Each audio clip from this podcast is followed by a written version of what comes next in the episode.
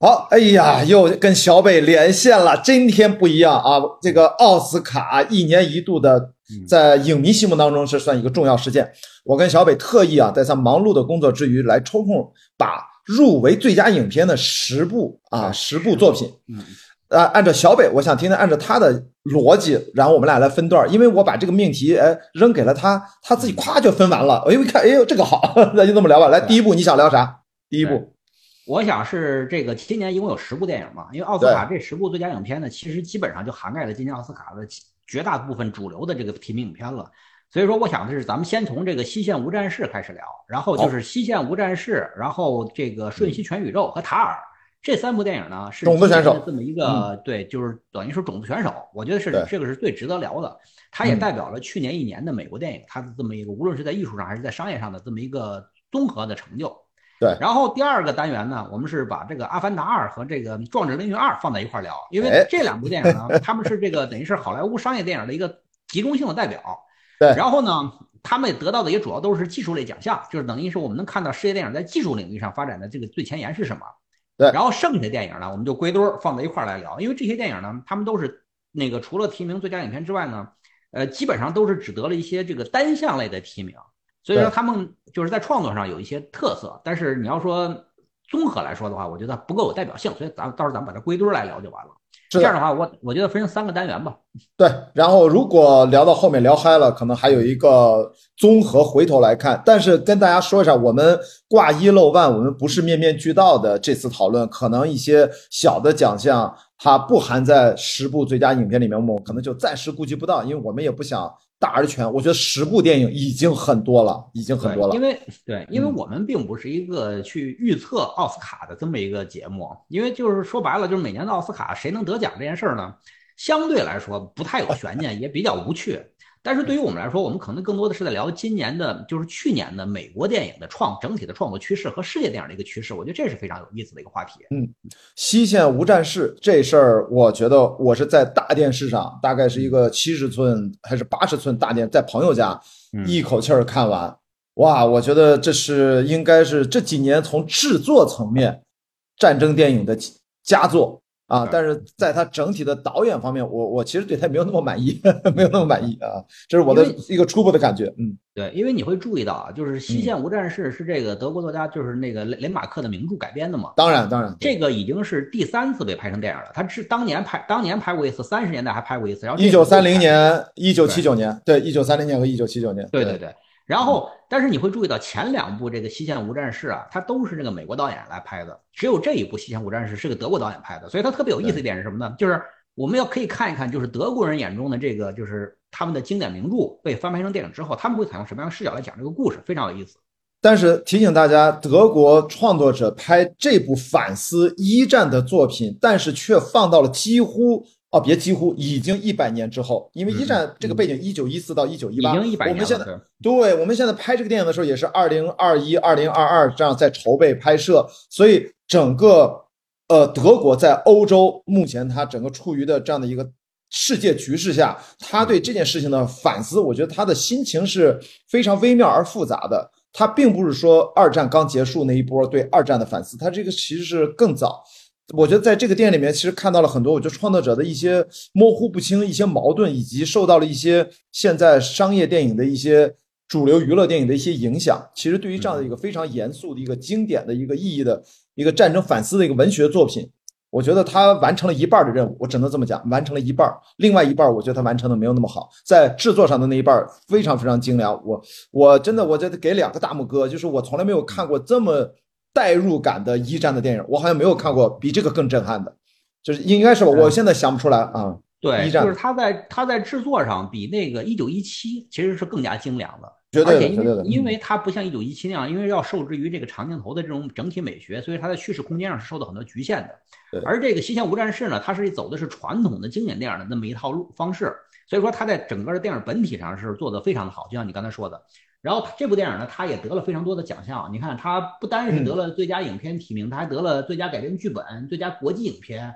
最佳摄影、最佳视觉效果、最佳艺术指导、最佳化妆和造型，以及最佳配乐、最佳音效等等主要奖项，他都获得了提名。所以说，就是说从奥斯卡的角度来说的话，它是今年等于说是最热门的一部提名影片啊，种子选手之一。嗯，所以说就是，但是就像你说的，我在看这部电影的时候，我也有一个感觉，就是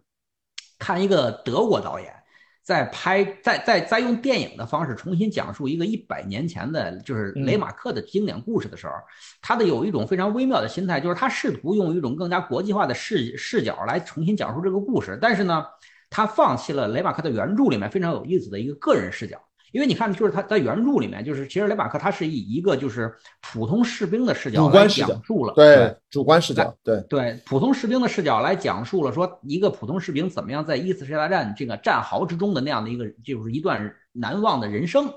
然后我觉得就是如果你放弃掉这种士兵的个人视角，试图用一个更宏大的、更全局的视角来回顾这段历史的话，嗯。德国德国创作者他会面对一个比较尴尬的局面，就是说他应该站在一个什么样的立场上来重新看待这段历史？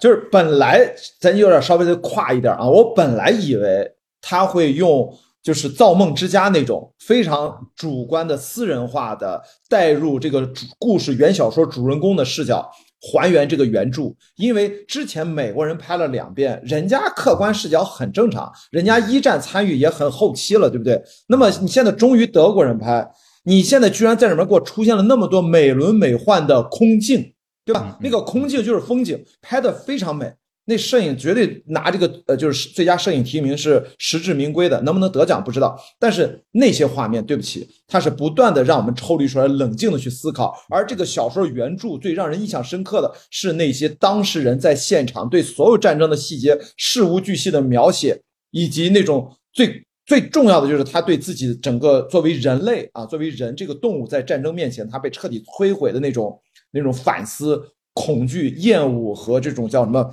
鞭笞，我觉得怒吼。哎，在这个电影里面，你不觉得我反而很多场景，我是觉得他在克制，在冷静，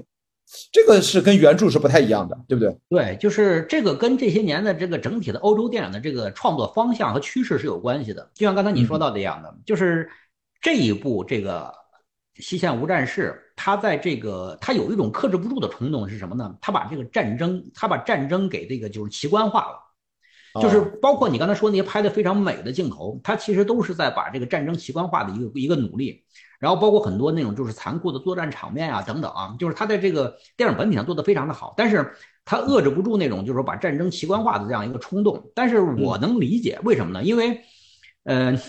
现当代的这样的一个就是咱们不说德国导演，就当代的西方世界怎么样去看待一百年前的第一次世界大战？这是一个，就是当我们在拍战争片的时候，实际上我们就是要选择一种历史视角和一种历史态度来重新去反思那个就是战争，因为战争实际上在人类文明中来说是一种最残酷、最极致的形式，就是双方要用武力，要用你死我活的方式去解决一些分歧。那么，当人类之间的这个杀戮其实是一个最大的悲剧之一啊。那么我们。身为现在的这个观众，我们该用一种什么样的视角去重新看待这种人与人之间的杀戮？这个是非常重要的。我觉得对于咱们中国观众来说，就在看《西线无战事》的时候，就是他，我我觉得大部分中国观众是没有办法带入到那种视角中去看待这个他们对历史的反思的。所以说呢，可能很多中国观众会被这种电影中的这种就是奇观化的视觉场景所吸引，他们把它当成了一个普通的战争片来看待。因为第一次世界大战离中国离中国人实际上是非常远的。我们中国虽然也是参战国之一，而且也是那个战胜国，战胜国。对对对对，你的老家青岛就是在那次给拿回来的。在我在德战啊，我们青岛是当年被德战啊，对对对，日战。呃，但是就是我觉得大部分中国观众是没有办法真正的用这样的一个就是冷静审视的态度去看那段历史，所以说我们中国观众可能会更多的把这种视角放在这样的一个就是视觉奇观的这种战争场面上，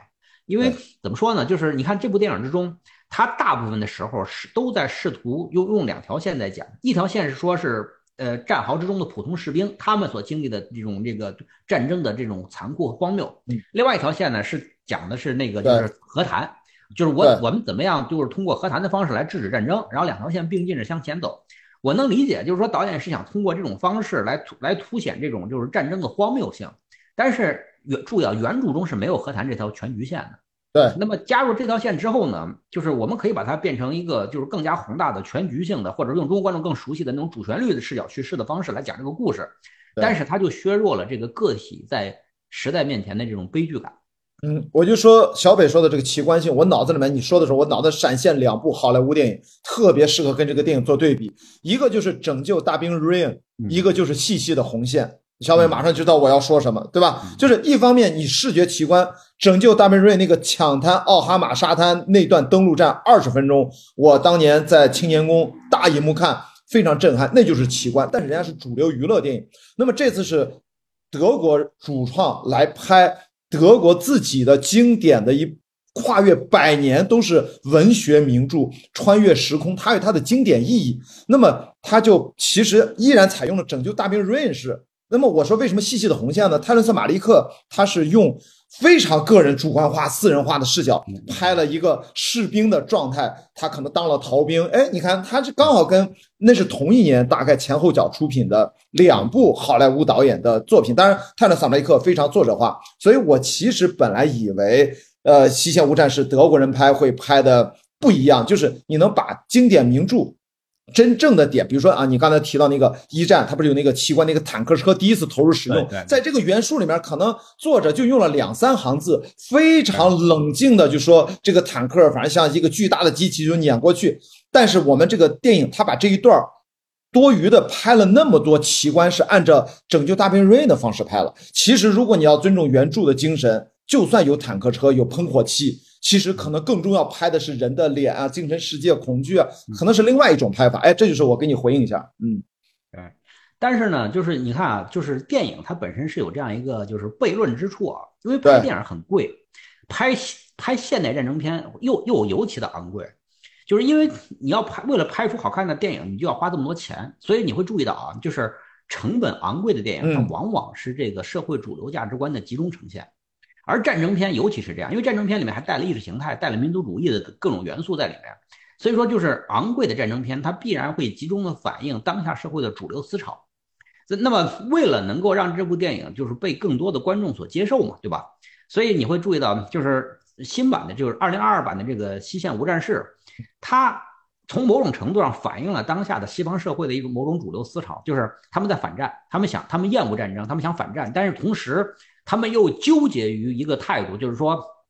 如果我们不能用战争来捍卫自己的所谓的那个文明的成果，那么我们可能会最后会会死无葬身之地。我们远远我们仅存的那点文明的成果也不可能被保留。所以他们现在处在一个这样很很就是很矛盾的心态。特别当下俄乌战争的大背景，嗯，就是我们实际上遇到一些问题的时候，这个战争还在发生。俄乌战争已经是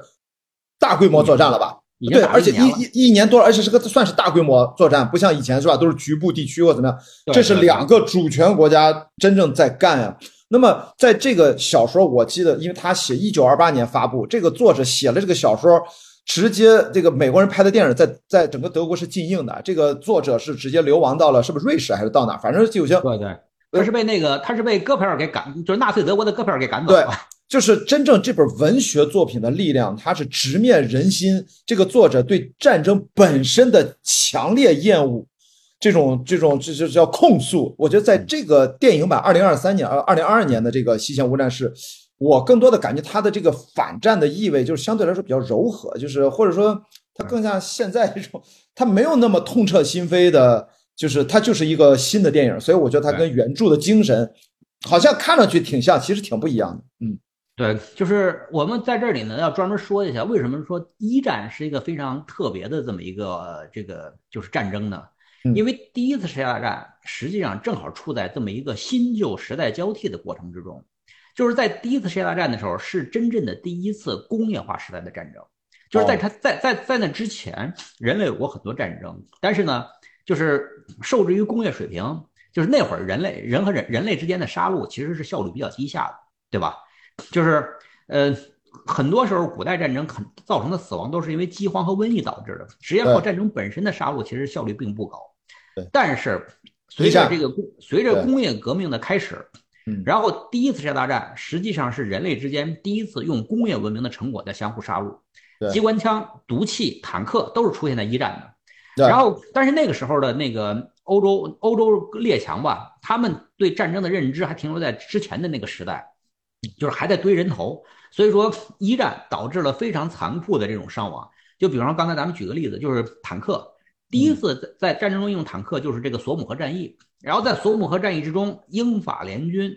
就是遭遇了这个机枪，一天之内死伤八万人，一天之内死伤八万人。哇！就是为什么呢？因为机关枪的发明，高效的提高了这个就是战争上的这种杀戮的效率。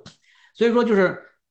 很快。就是为什么说一战很快就就就就就就打崩了，把欧洲各国给打崩了呢？是因为伤亡率太高了，同时又有了非常高效的这样的一个新闻新闻报道系统，就是大家飞快就明白了，说我们这样做是为什么，对吧？我们为什么要这么样？就是一天死伤八万人，然后我们做的是什么？因为大家要知道，就一战的时候有一个非常有那个非常残酷的现实，就是他们不是发明了战壕战吗？对，交交战双方各挖一条战壕，然后互相对射，就是。很多地方出现这种情况，就是战争结束之后，双方的战壕基本上没有移动，就战线没有移动，还停留在原地。然后中间有一段，中间有一段巨大的无人区，中里面布满了死尸。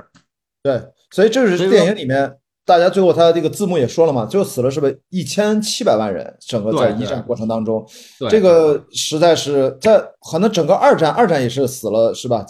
那个二战死的更多，应该是吧？二战死的更多，因为二战的时候人类发明了效率更高的杀戮武器，对吧？然后有包括原子弹，正是因为原子弹的出现和投入了实战，然后让很多人冷静下来了，说我们知道不能再这么干，因为再这么干下去的话，那就是那就不是说死伤那个几千万人、几几百万、几千万人。嗯，还有一个这个电影的点，跟大家说，就是它因为它是德语。里面有一些法语。上一次我们看这样的德语，给我印象最深的就是被大家玩坏了的那个《帝国的毁灭》，对吧？那那里面就是元首震怒，就那段，对吧？现在元首震怒已经他的风头已经被啊，已经被张艺谋抢了风头。张艺谋就是我我一个镜头就，所以我我是好久没有看，对 对，我操。就是我已经很久没有看就是德语的这样的优秀的二战大规模的这种战争的电影，那部是二战，这部是一战，所以我觉得它跟我看好莱坞电影的这种看英语电影其实还是有一种特别的审美。就是你看这次奥斯卡不也有很多呃一些就最佳外国语片啊什么这些，我觉得看这种德语片，我不知道你是什么感觉啊，反正我是。反而就是能看进去，就像一个审美，你不会觉得好像很熟悉，它是有陌生感的。这样这个题材也是陌生感，但是他拍的居然还，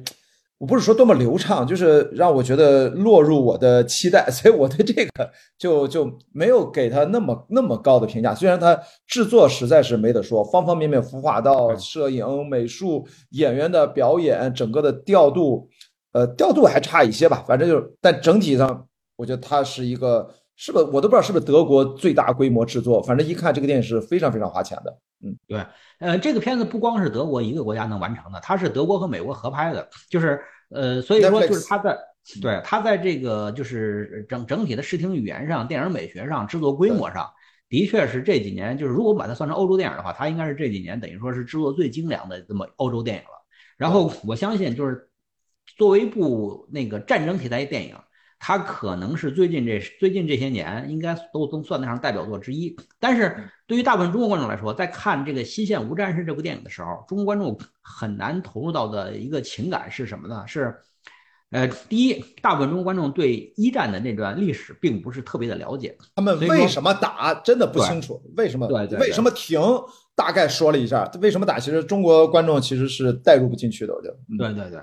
然后。第二呢，就是说中国观众对这个一战题材的这种电影呢，他也很难投入到情感，因为我我们无所谓站在哪边，我们只是在看一场巨大的人类的悲剧，对吧？但是如果说我们回回过头来想，其实一战真的非常有意思，一战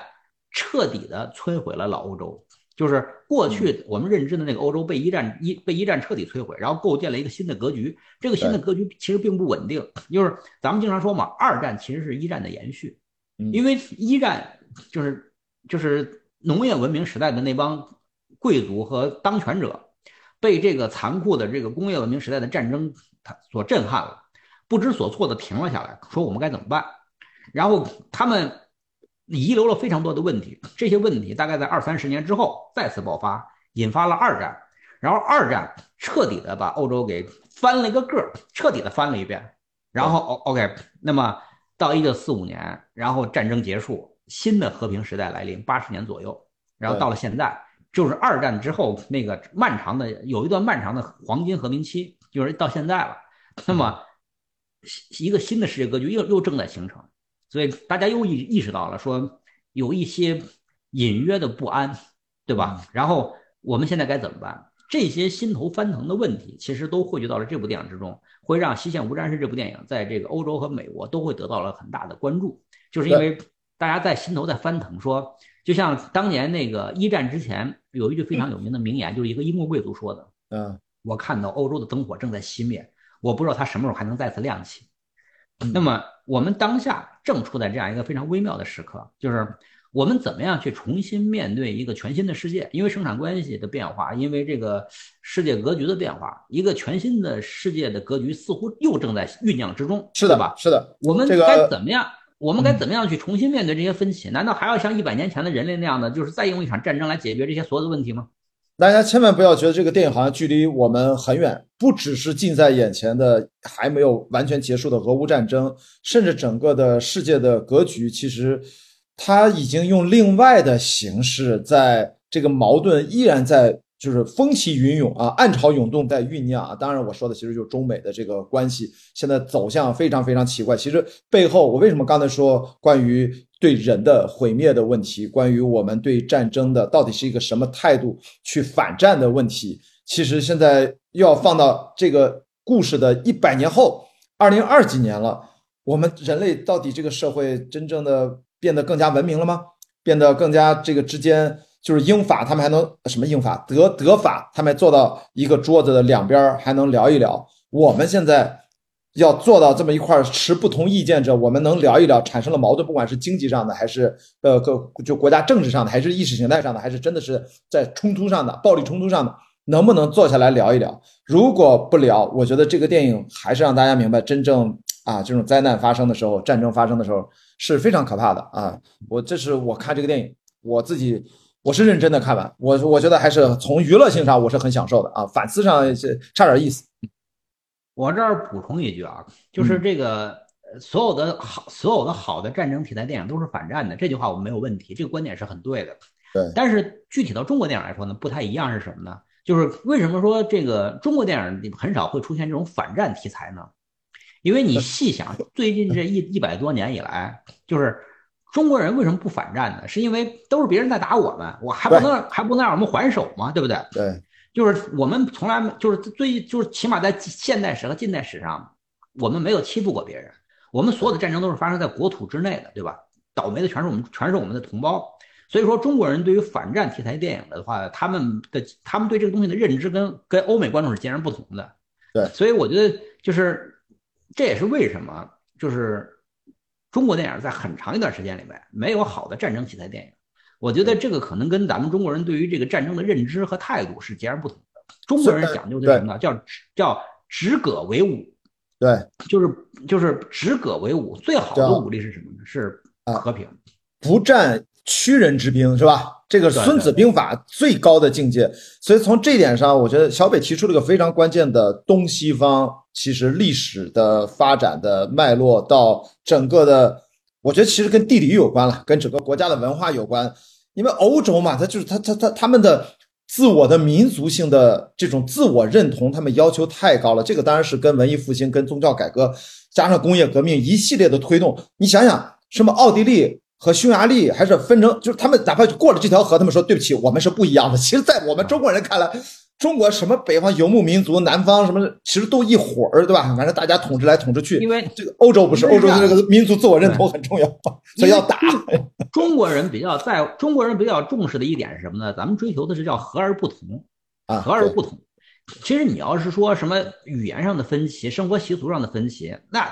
差大了，都是这样，就是十里不同音呐。就是尤其是很多南方地方十里不同音呢，对吧？你像江浙一带，就是可能你你你你隔个县，你口音都不太一样，甚至都听不太懂。但是中国人讲究的是和而不同，这些东西都不重要，重要的是什么呢？我们在两千年前我们就解决了一个问题，叫书同文，那个车同轨，对吧？对，我们已经完成了这种就是大就是大一统的这种民族认同感。所以说，对于我们来说呢，就是这块的问题是好很多。但是我们当下所面临的问题，实际上是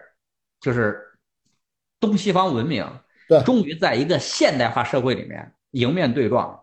而且这个对撞呢是不可忽视的一种冲突。那么后面该怎么解决？我们作为普通老百姓，我们没有那么大的智慧来来来解决这个问题。但是我们会意识到是什么呢？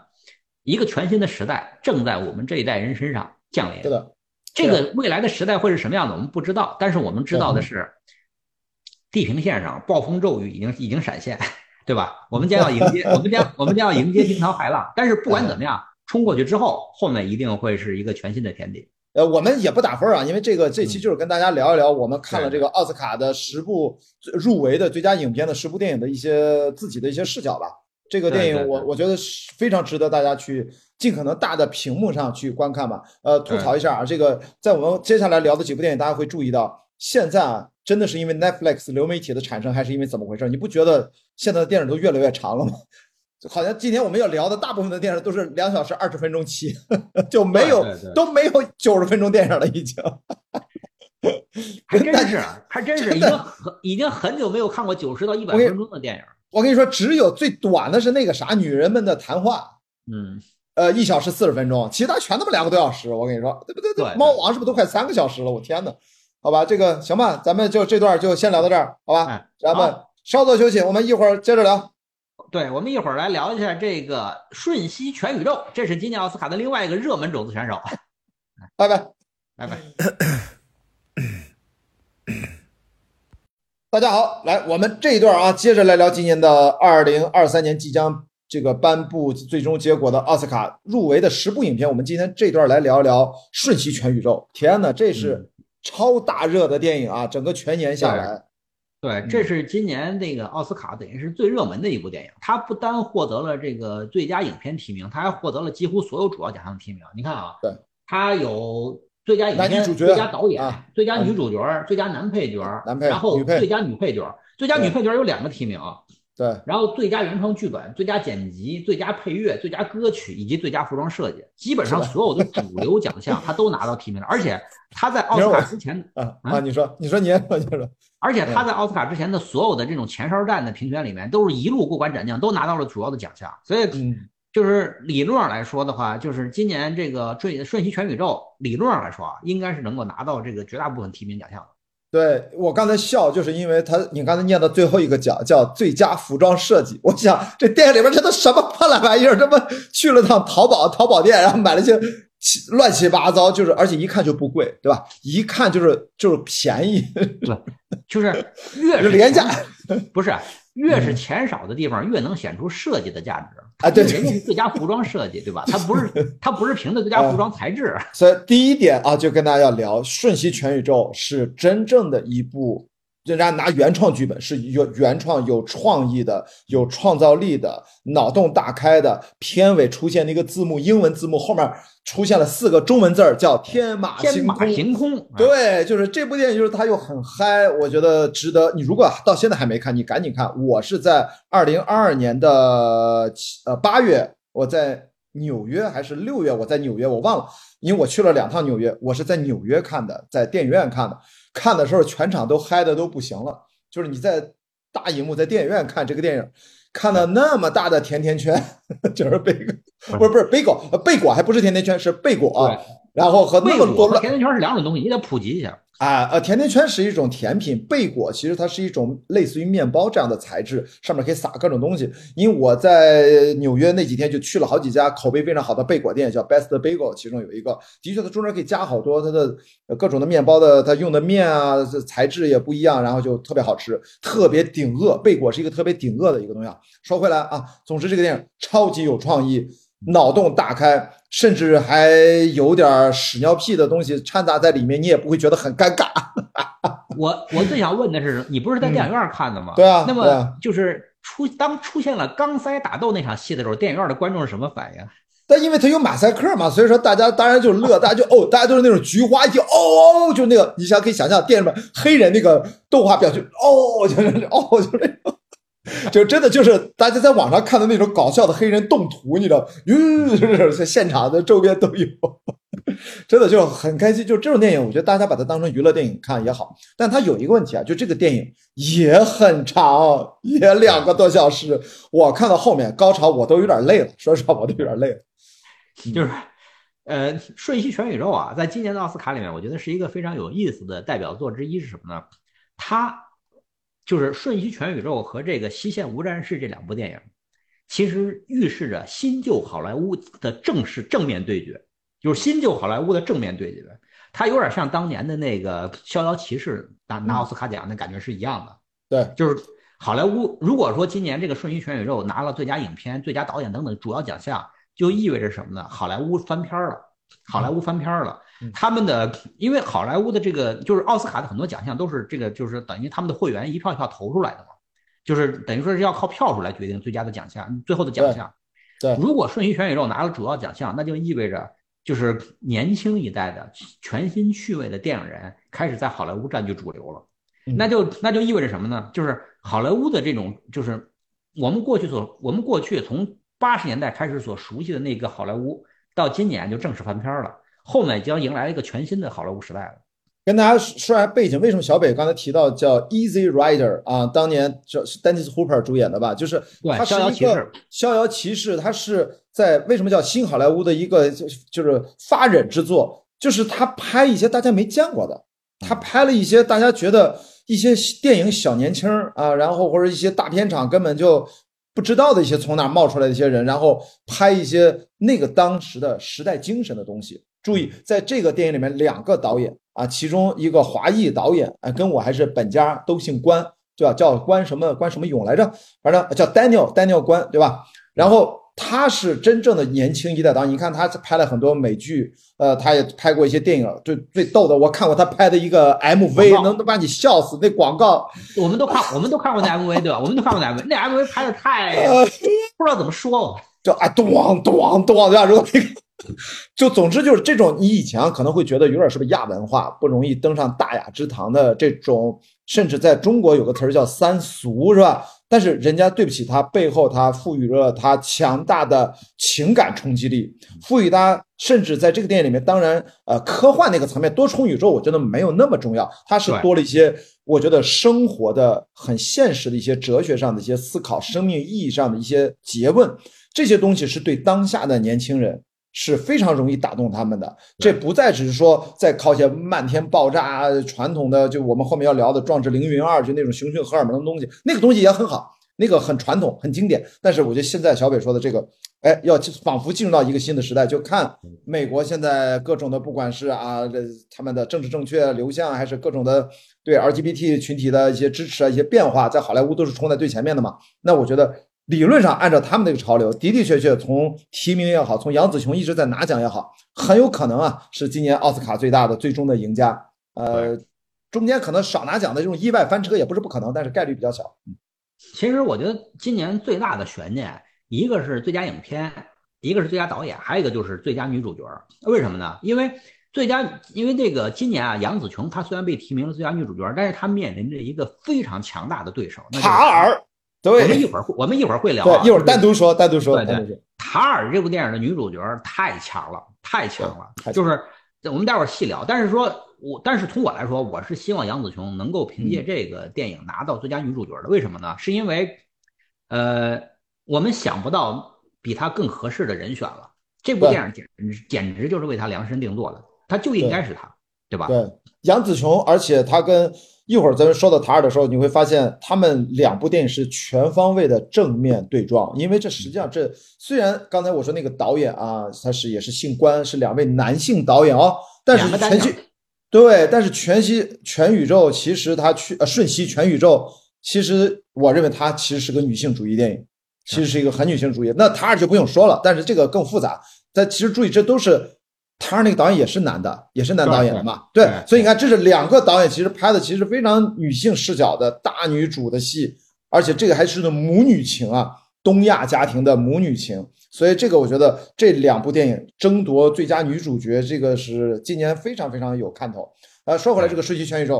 反正我觉得从科幻的角度，小北我很好奇，你对他的这个科幻设定，你这么资深这么专业，你 buy in 吗？或者你买单吗？你觉得 OK 吗？嗯。呃，如果是从这个科幻迷的角度来说的话，我认为《瞬息全宇宙》严格说来其实不算是科幻电影，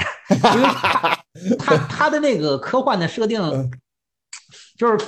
它的那个科幻设定非常的微弱，非常的微弱。它更多的其实还是为了讲述它这个叫做天马行空的故事而做了这么一个设设计。对对，说你像什么那个平行宇宙啊什么这些概念，在科幻电影里面其实已经不已经不算是什么新鲜概念了，而且它也不足以支撑这部电影最核心的东西。这部电影最核心的东西其实还是在讲母女情感，在讲东亚人的家庭观，然后再讲人的命运等等这些东西。它只是套用了这样的一个科幻的壳来讲述这个故事。是的，这这一点我觉得这个片子给我最大的一个点就是，咱俩记不记得上上一次在聊那个《黑豹二》，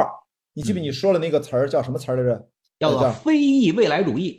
那么你也很警惕这种亚裔未来主义。对对。但是我觉得至少瞬息全宇宙给出了一个正面的一个很好的一个示范。那我觉得就蛮好的。嗯，我想讲一下的是什么呢？为什么我我认为瞬息全宇宙它里面基本上没有这个所谓的亚裔未来主义这个倾向或者东西呢？嗯，是因为这部电影它讲述的是在美国生活的亚裔人、亚裔人群。他们怎么样去面对自己的生活？怎么样去面对自己的未来和面对自己的过去和未来？然后怎么样去处理自己当下的身为一个亚裔美国人的生活？我觉得这个是没有问题的，这是没有问题的，对吧？所以我觉得，对，这是一个正面例子，就是实际上结合你刚才前面讲的，它是新一代的好莱坞，就是新一代好莱坞就意味着什么呢？就是我们拍全亚裔主角的电影，已经不再是那个叫什么。就是呃呃什么 Asian Money，就什么嫁个有钱人，反正就是那个什么新加坡有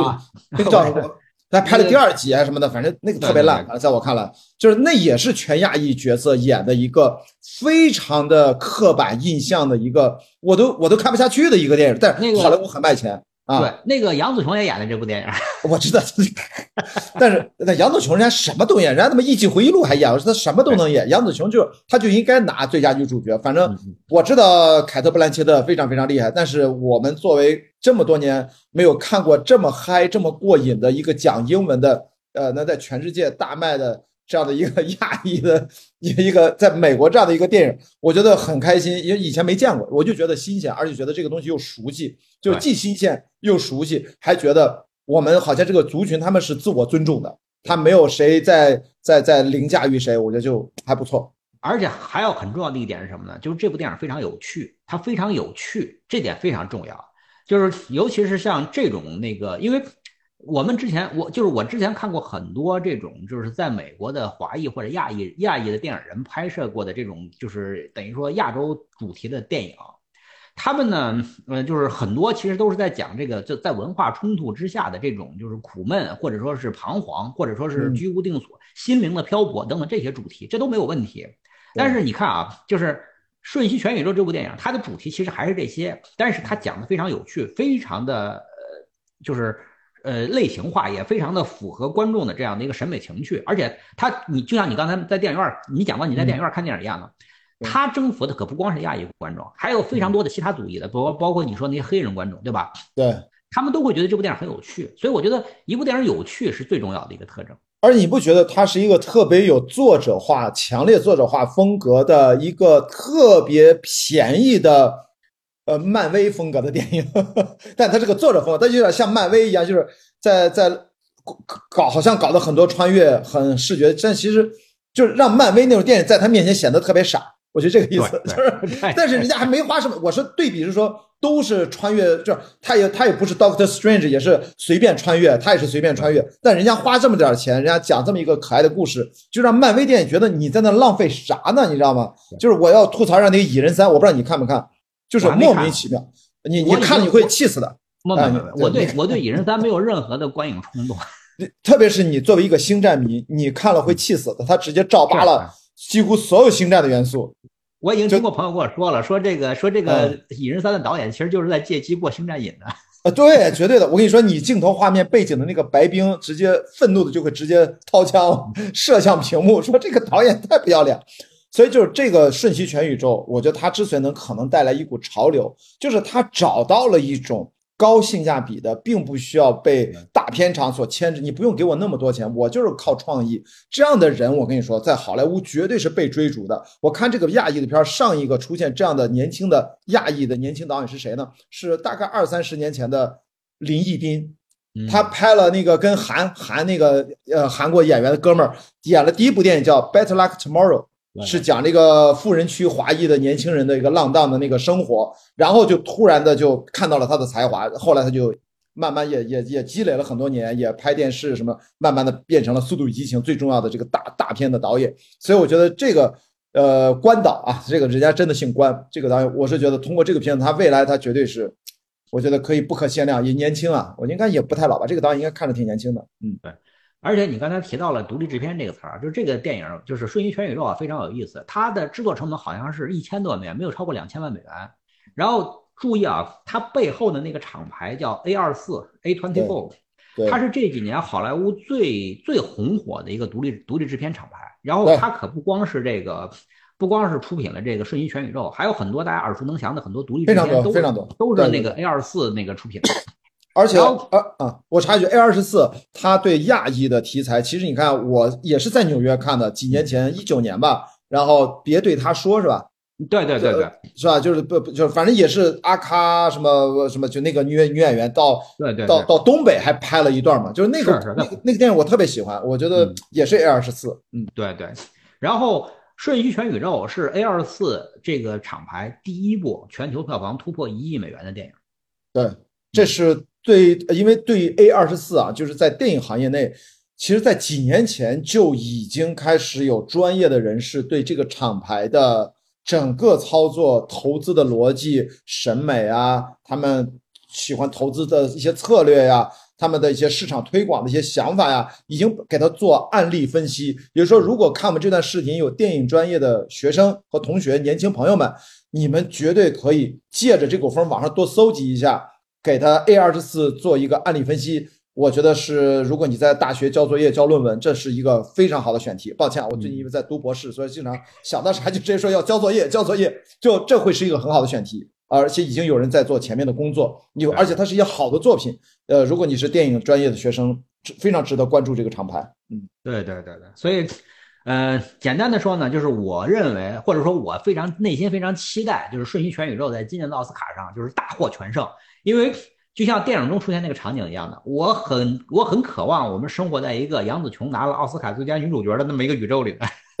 而且这个电影里面，你不觉得很多人应该会被那个那场戏打动？就是那条线，就是两块石头，对，就是你从来没有说看过那么可爱又几乎不花任何钱的拍法，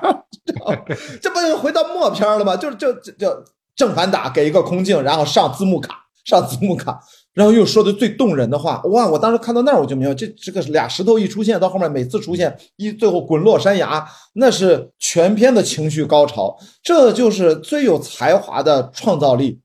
谁能想得到？我觉得这绝对不，他同时他也具备拿着那个马桶栓 插在菊花里面的那种创造力，他也有。就这个太诡异了，太诡异，非常非常非常精彩，我觉得。所以，所以对我来说，我就是我非常期待一个全新的好莱坞，在今年这奥斯卡之后，然后正式的登上舞台，然后让我们这个就是这些影迷观众看到，就是那些富有创造力的年轻的旺盛的年轻电影人，他们会带给我们什么样更新的这样的一个电影。对上一次取得那么高的票房收入的小族群文化的电影，如果我上次印象比较深的啊，就是当然之后可能还有，但我不记得了。我脑子第一弹出的是我的盛大的希腊婚礼，你还记得吗？对吧？对对，也是这种本地文化突然啊怎么怎么着，然后就大爆，大家都喜欢看喜剧，是吧？嗯，我我盛大的希腊婚礼这是上一次的，但是再上一次的其实就是刚刚你说到的那个，就是疯狂的亚洲富豪那部电影。哦，那呃，那部电影 在美国卖的也很好。那个卖的很好，但是那个是很近，是这几年的片儿。盛大婚礼都是二十多年前了。总之呢，希望这一次他能像小北说的一样，他能够就是形成一套创造的逻辑，让投资人意识到这种电影是可以小投入。大回报，它是一个赚钱的事儿，而且还有很创意的这样的一个拿出来的一个成果，也千万不要落入就是刚才说漫威不知道为什么黑豹一二的那种那种不好的一种创作倾向啊。但是你不好，你不好说呀，就是因为我们都知道，现在他们就是那些就是在美国的这个华裔明星，他们正在拍一部叫做《美》，直译过来叫《美声中国人》，其实就是美版《西游记》的这么一个故事。我上次还说来着，对对对对对对，我们我们完全不知道他们会拍成什么样，因为就是拿中国传统的这个神话故事跟这个当代美国流行文化结合，就是它会出来什么东西，我们不知道。呃，反正反正这样，就是说是喜是忧不知道。但是如果美国人都愿意把他们本土的华裔，都不是亚裔啊，这肯定是华裔，对，全部的华裔的顶尖演员凑到团儿，说拍一个他们理解版本的。Journey to the West 就是《西游记》嘛，那么，那你那说明人家在非常重视咱们了，非常重视咱们，没准他以后还要翻拍四大名著《红楼梦》《水浒》《三国演义》都拍一遍呢，对吧？这是没准有可能的。这这你放心，这你放心，就是我觉得你像拍《水浒》、拍拍《水浒》、拍那个《三国》、拍《红楼梦》。啊，这个一定是只能在东亚文化里面才能完成的，就是甚至夸张一点，就是只有三国，只有三国是能够就是跨出国门，在东亚文化圈里面是形成影响力的，水浒和红楼梦都都没法跨出国门，因为这东西文化文化背景太不一样。但大家可以稍微也不要那么那么紧张，那三体人家也版权买走了，也要是吧？用人家的那套，我不知道他们那一套好莱坞的。意识形态给你重新过一遍，谁知道端出来是个啥样？还好还好，咱们中国版先推出了，我们对我们至少有一个先立在这儿了。这是一个杨磊导演这个团队，我觉得是非常好的，给了个标准。嗯。你光看到了《三体》的电视剧，你还你你没看《三体》动画版呢，对吧？不不，那我先不看了啊。我我的观点是什么呢？就是无所谓好坏，关键是不断的拍，不断的拍，因为你只有试错，你才你只有不断的试错，才能找出正确的道路，对吧？所以我们不用担心 Netflix 版的《三体》会是什么样子，就是送它四个字，叫拭目以待。然后好吧，对于讯息全宇宙，我也四个字，就真的天马行空啊，或者再四个字，非常好看，好吧？行，那我们。啊，你说我插一句啊，那个《瞬息全宇宙》的这个中国版的版权在华谊那边。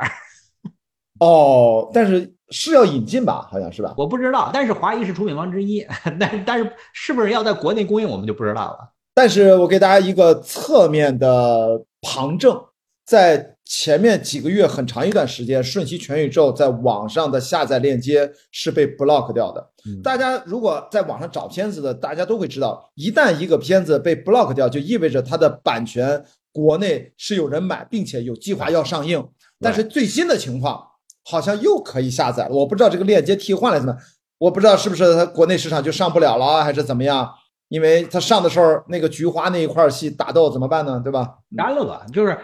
就是一部外国电影能不能在中国上映啊？就是还是那四个字，叫瞬息万变，咱就别猜了。好，我们呃祝贺一下杨紫琼拿出那么好的作品，无论她得不得奖，她都是对对对，应该是目前是最优秀的女演员之一了，她非常非常精彩。嗯，那个按照现在她这种就是势如破竹、攻城略地的这个势头来说的话，拿拿不拿奥斯卡已经不重要了，真的已经不重要了。她就是现在这个时代最耀眼的这样的一个就是就是亚裔女明星了。对，好，女性朋友们，然后像这样的演员，在人生当中五六十岁，她也五十多了，她五十多了，六十了啊，六十就是你看依然迸发出最耀眼的光环啊，女王光环非常非常厉害啊，祝贺祝贺。好，我们这段先聊到这儿，拜拜拜拜。大家好，我们这一段来吧。奥斯卡十部入围最佳影片的作品，我们聊这一部非常非常有特点。塔尔，这是一个角色的名字啊。然后我们就来聊聊凯特·布兰切特吧，这是他的两个多小时的独角戏。我的从头到尾。然后那个塔尔这部电影呢，他也是今年这个奥斯卡的一个种子选手。他除了获得最佳影片提名之外呢，他还获得了这个最佳导演、最佳女主角、最佳原创剧本、最佳摄影和最佳剪辑这几个主主要奖项。注意啊，就是在所有的奥斯卡最佳影片提名里面，最佳剪辑是个非常重要的奖项。为什么呢？因为在过去这九，今年是第九十五届嘛，在过去这九十多届奥斯卡影片里面。最佳影片和最佳剪辑大概率都是重合的。对，那么目前来看，同时也拿到这个最佳剪辑提名的应该是 《壮志凌云》和《猫王》。啊，《壮志凌云》不用考虑了。哎，对对对对对，呃，还有那个呃，伊尼舍林的《暴桑女妖》啊，这个呃，马丁麦克唐纳的新片，他也拿了最佳剪辑，但我也不觉得他像是最佳影片。然后。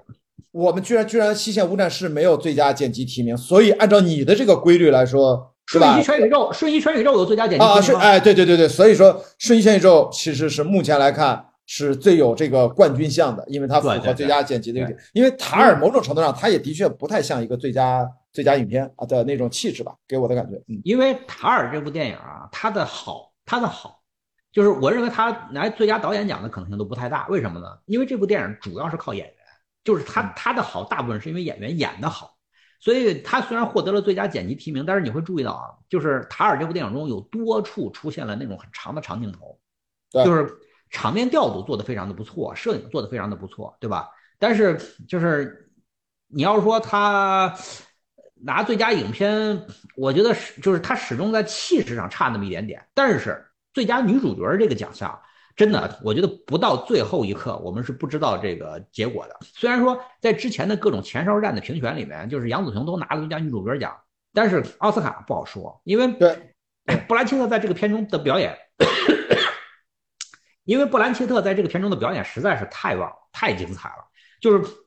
几乎在全片这两个多小时的时间里面，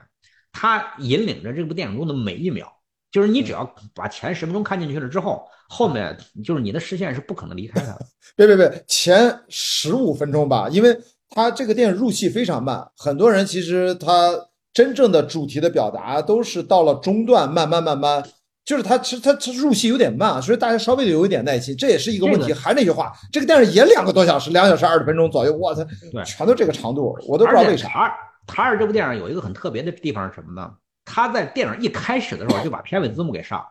你注意到没有？对这个，我我不知道这是跟这个古典音乐有关吗？还是因为不是什么啊？这个，我我我我就是从我来说呢，我能理解导演的这种想法是什么呢？他在一开始先用一个比较漫长的字幕，就有点像过去看那种场那个就是正式的演出一样，前面实际上是一个漫长的让大家进入情境的这么一个就是算是目前目前休息的这么一个状态，然后。就是我看这部电影的时候，你知道我看到哪儿的时候，我开始就意识到这个电影特别的，就是让我开始吸引我了吗？就是塔尔他一开始很快一开场他就有一个在舞台上的有一场漫长的关于古典音乐的采访和谈话。对，那场戏非常长，但是那场戏就是就是布兰切特的表演，就是我只能用我只能用就是就是魅力四射和精准来形容，就是他在里面的出神入化。对，出神入化，都特别棒。因为然后这里这里面就涉到一个问题，就是你说的那个长镜头的问题。你会发现，我不了解这个，我对这个导演没有那么熟。这个导演之前拍那个是不是叫叫叫身为人母还是什么？我忘了是不是这个导演。我我我对这个导演不熟啊，但是我就不知道到底是他刻意的这种就让演员充分发挥，还是说其实也是被动的。其实导演被演员牵制太多了，所以他就不舍得剪，就是完整的展现他所有东西。这个讲不好。啊，演员的气场太强。不是，之前是有采访的，就是这个导演非常明确的就知道这是一部为凯特·布兰切特量身定造的剧本。他在当初最早做开发的时候，就演员人选没有做，没有考虑过第二个人。所以说他当时采访中说过这个问题，就是他把剧本递给凯特·布兰切特之后，如果凯特·布兰切特拒绝了这个剧本，那这个剧本就废了，别的演员是没有办法演的。对，所以就是导演他从一开始就是奔着这个布兰切特的给他量身定造的，所以说所以说我觉得他不是说导演被演员带着走，而是他一开始他就想好了，就是这场这部电影就是给他打造的电影。然后这个故事大家其实还是一两句说一下，这个题材实在是太应景当下，以及特别应景，甚至此刻的国内关于这个女性的两性的话题，特别是女性主义。因为这个角色他是一个在虚构的，虚构的是叫音乐指挥家最顶级、最顶级的，就是超级 number one。让他如何界定自己的音乐指挥家的音乐家的身份，如何对自我的性别认同，在这个过程当中，他又如何让自己变成了他无无形当中变成那种强权，去对弱势群体的一个剥削，对自己内心的异化，最终还要自我再幡然醒悟、再重生。等等等等，这是一个非常复杂的一个人的精神世界的剖析，哇，我觉得非常应景，当下适合讨论的话题。是的，如果如果做一个不太恰当的比喻的话，我们可以把《塔尔》这部电影理解为是一个古典交响乐版的《爆裂鼓手》的故事。呃，只不过就是说，这次女性她是女性的生理性别。哦，对，别忘了，她还是个她还是个呃女同性恋。对吧？这个这个这个这个这重要的提示别忘了，这也是个讲的女主角是个女同性恋的故事哇，感情她的私人的感情生活，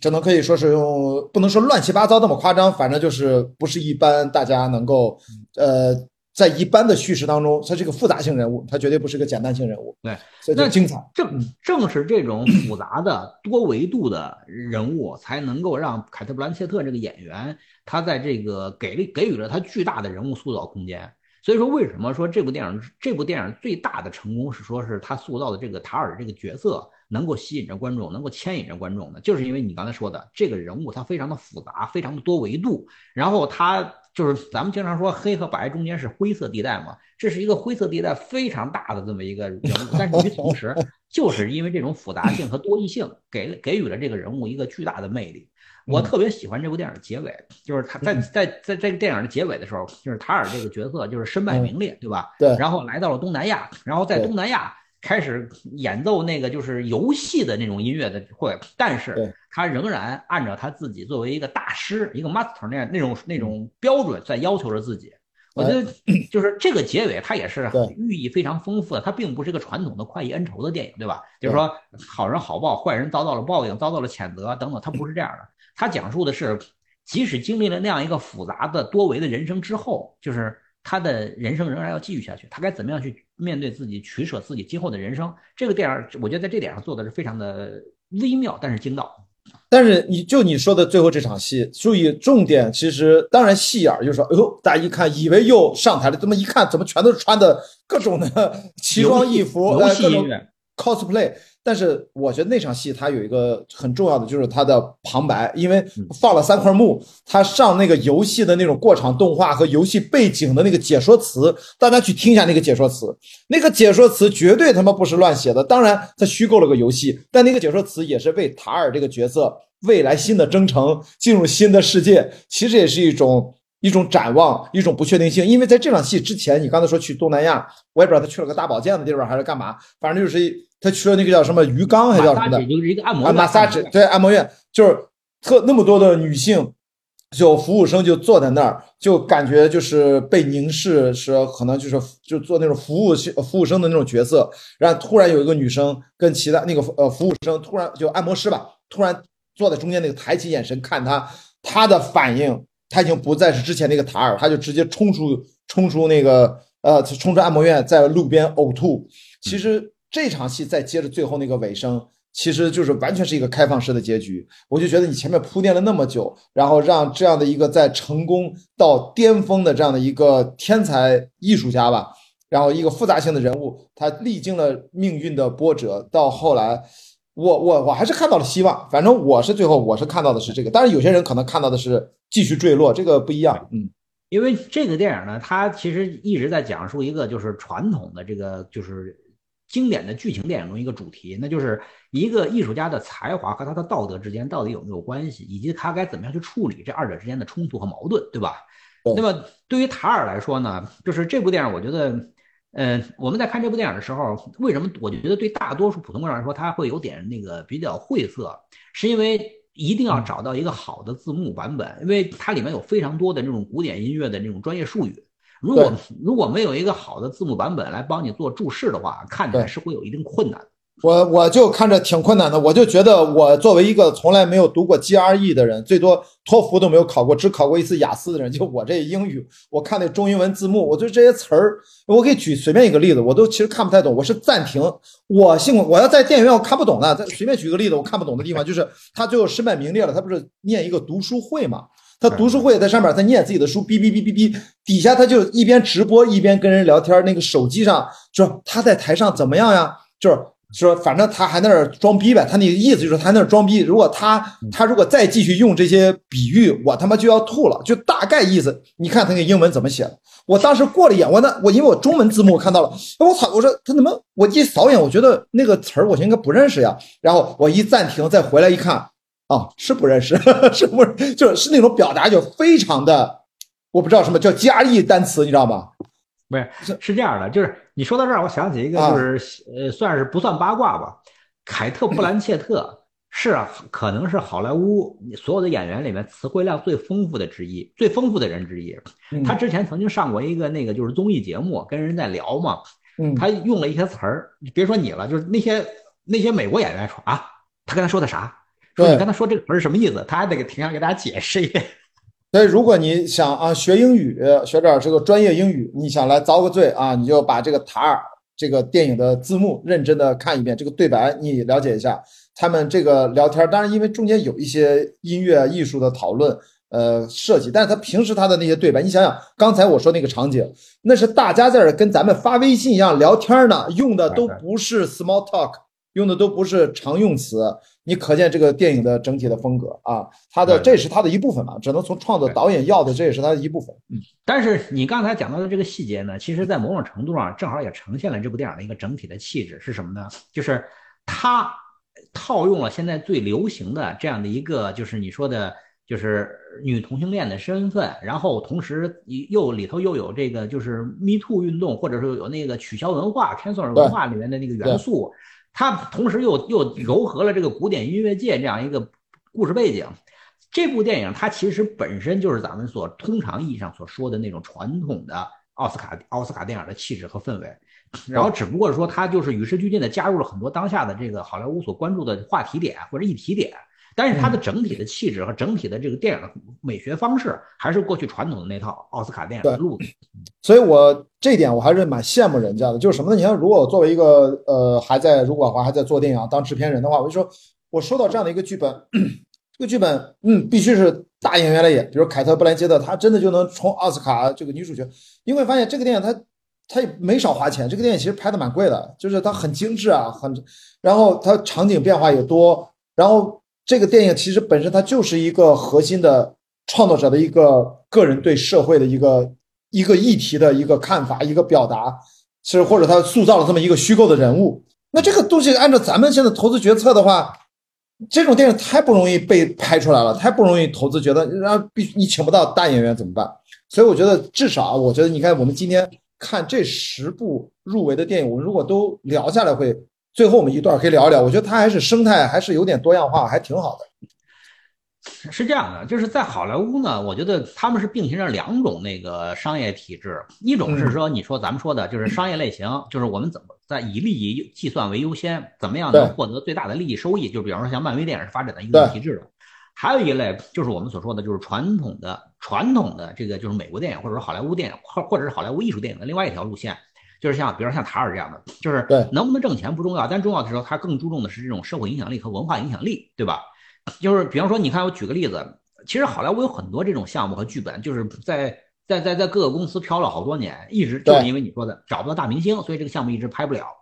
最有名的一个例子，我能想起来的就是那个呃，Passenger 太空城太空旅客。啊，Passenger，那个 那个剧本其实从写成到被拍出来，中间大概有十多年的时间，一直一直在好莱坞各个公司就来回来回逛荡。后来一直到某一次阴差阳错，或者说因缘机缘巧合，他们搞定了大表姐，搞定了星爵，OK，那这个项目就被翻出来，就被拍出来了，对吧？对。所以就是大明星能够决定一个电影电影项目的生死，这是这是没有问题的。嗯。但是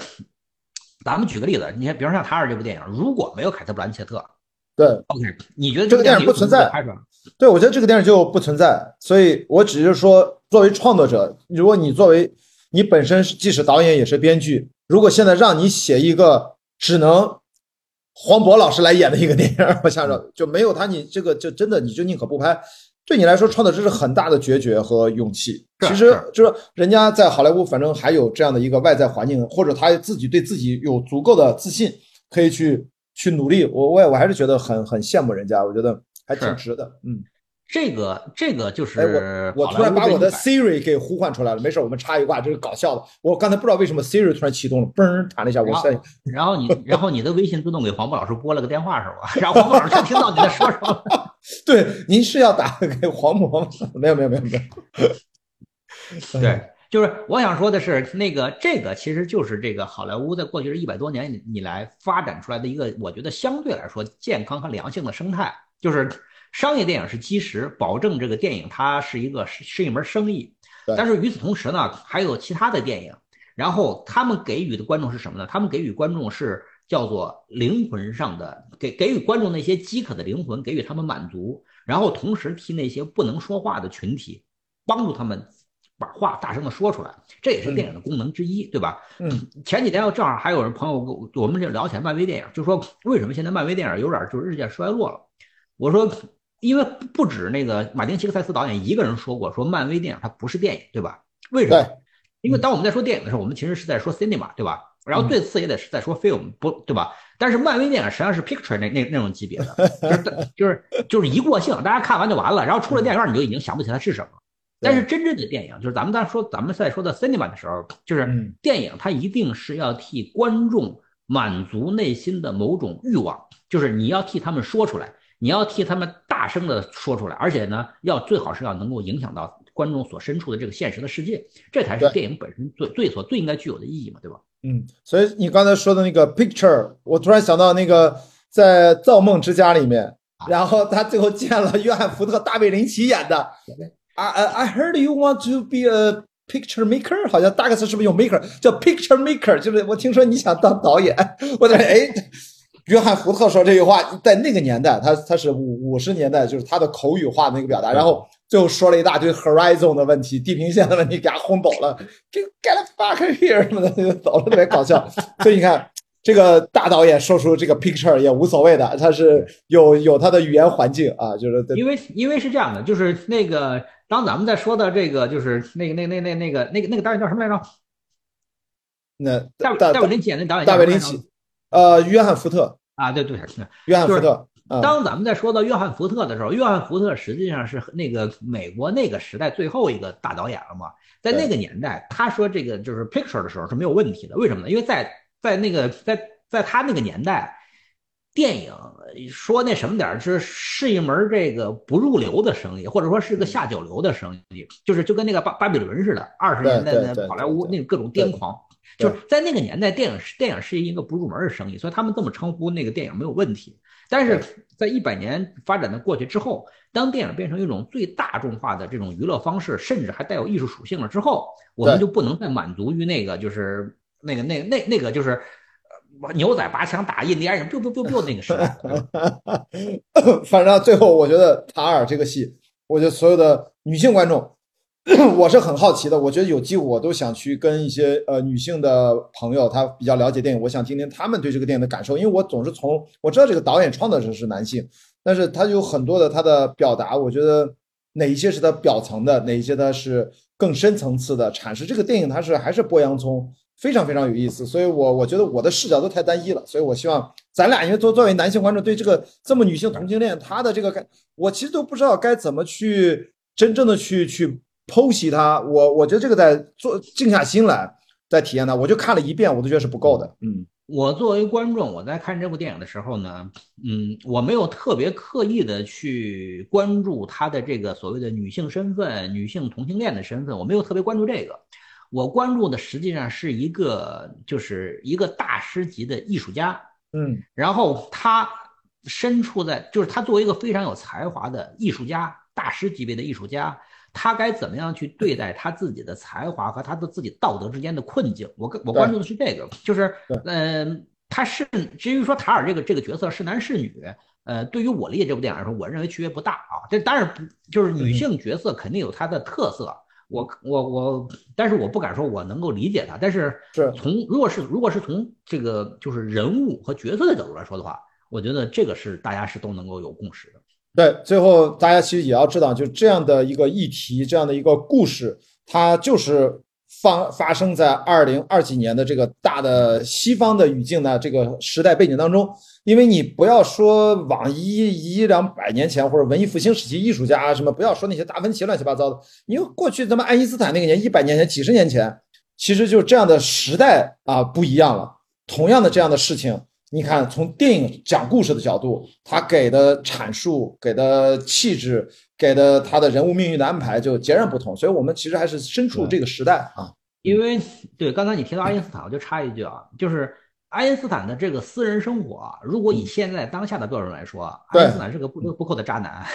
他他他他这是渣男之王，这个开玩笑。但是他就可能没有那么多被人网暴，他就没有心思去发表那些伟大的论文了。所以这个事情我也不知道该怎么评价。就是毕竟这个时代是知道？就是男女是在历史上的各种的不对等也以及不平等，这个事儿就说远了，好吧？我们就啊收啊，又要收。我发现聊到哪差不差不多，咱俩就得收，不然就飞了。我操，要起飞不能飞啊，不能乱飞，好吧？那我们这段关于瞬息什么瞬息全宇宙不是塔尔，我们说说说说串台了。塔尔先聊到这儿，好，我们下一段接着聊。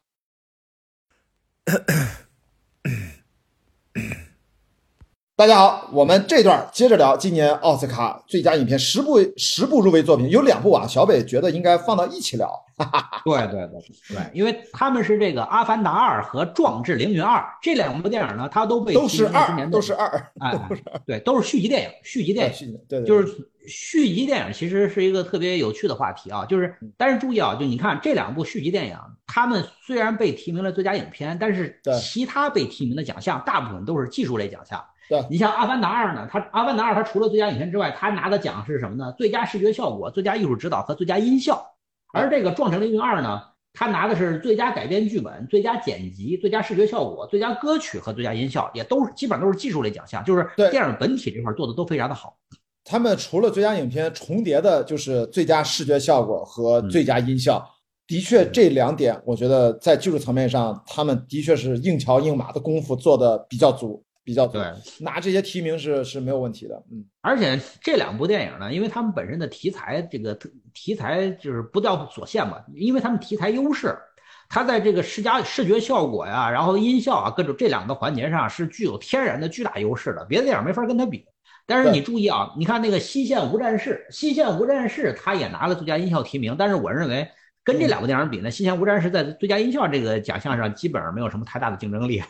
哎，不过你觉得有一点比较奇怪啊？其实你看这两个影片好像没有拿最佳摄影哦，《阿凡达二》和《壮志凌云二》，因为是这样很有意思，对不对？没有拿最佳摄影。《阿凡达二》它是其实是个动画片儿，不是它叫虚拟拍摄加真人加动画，反正 按照拍摄混混混的太太太多了，分不清。按照过去的标准，《阿凡达二》其实是个动画片儿，所以说你让他拿最佳摄影呢，有点说不过去。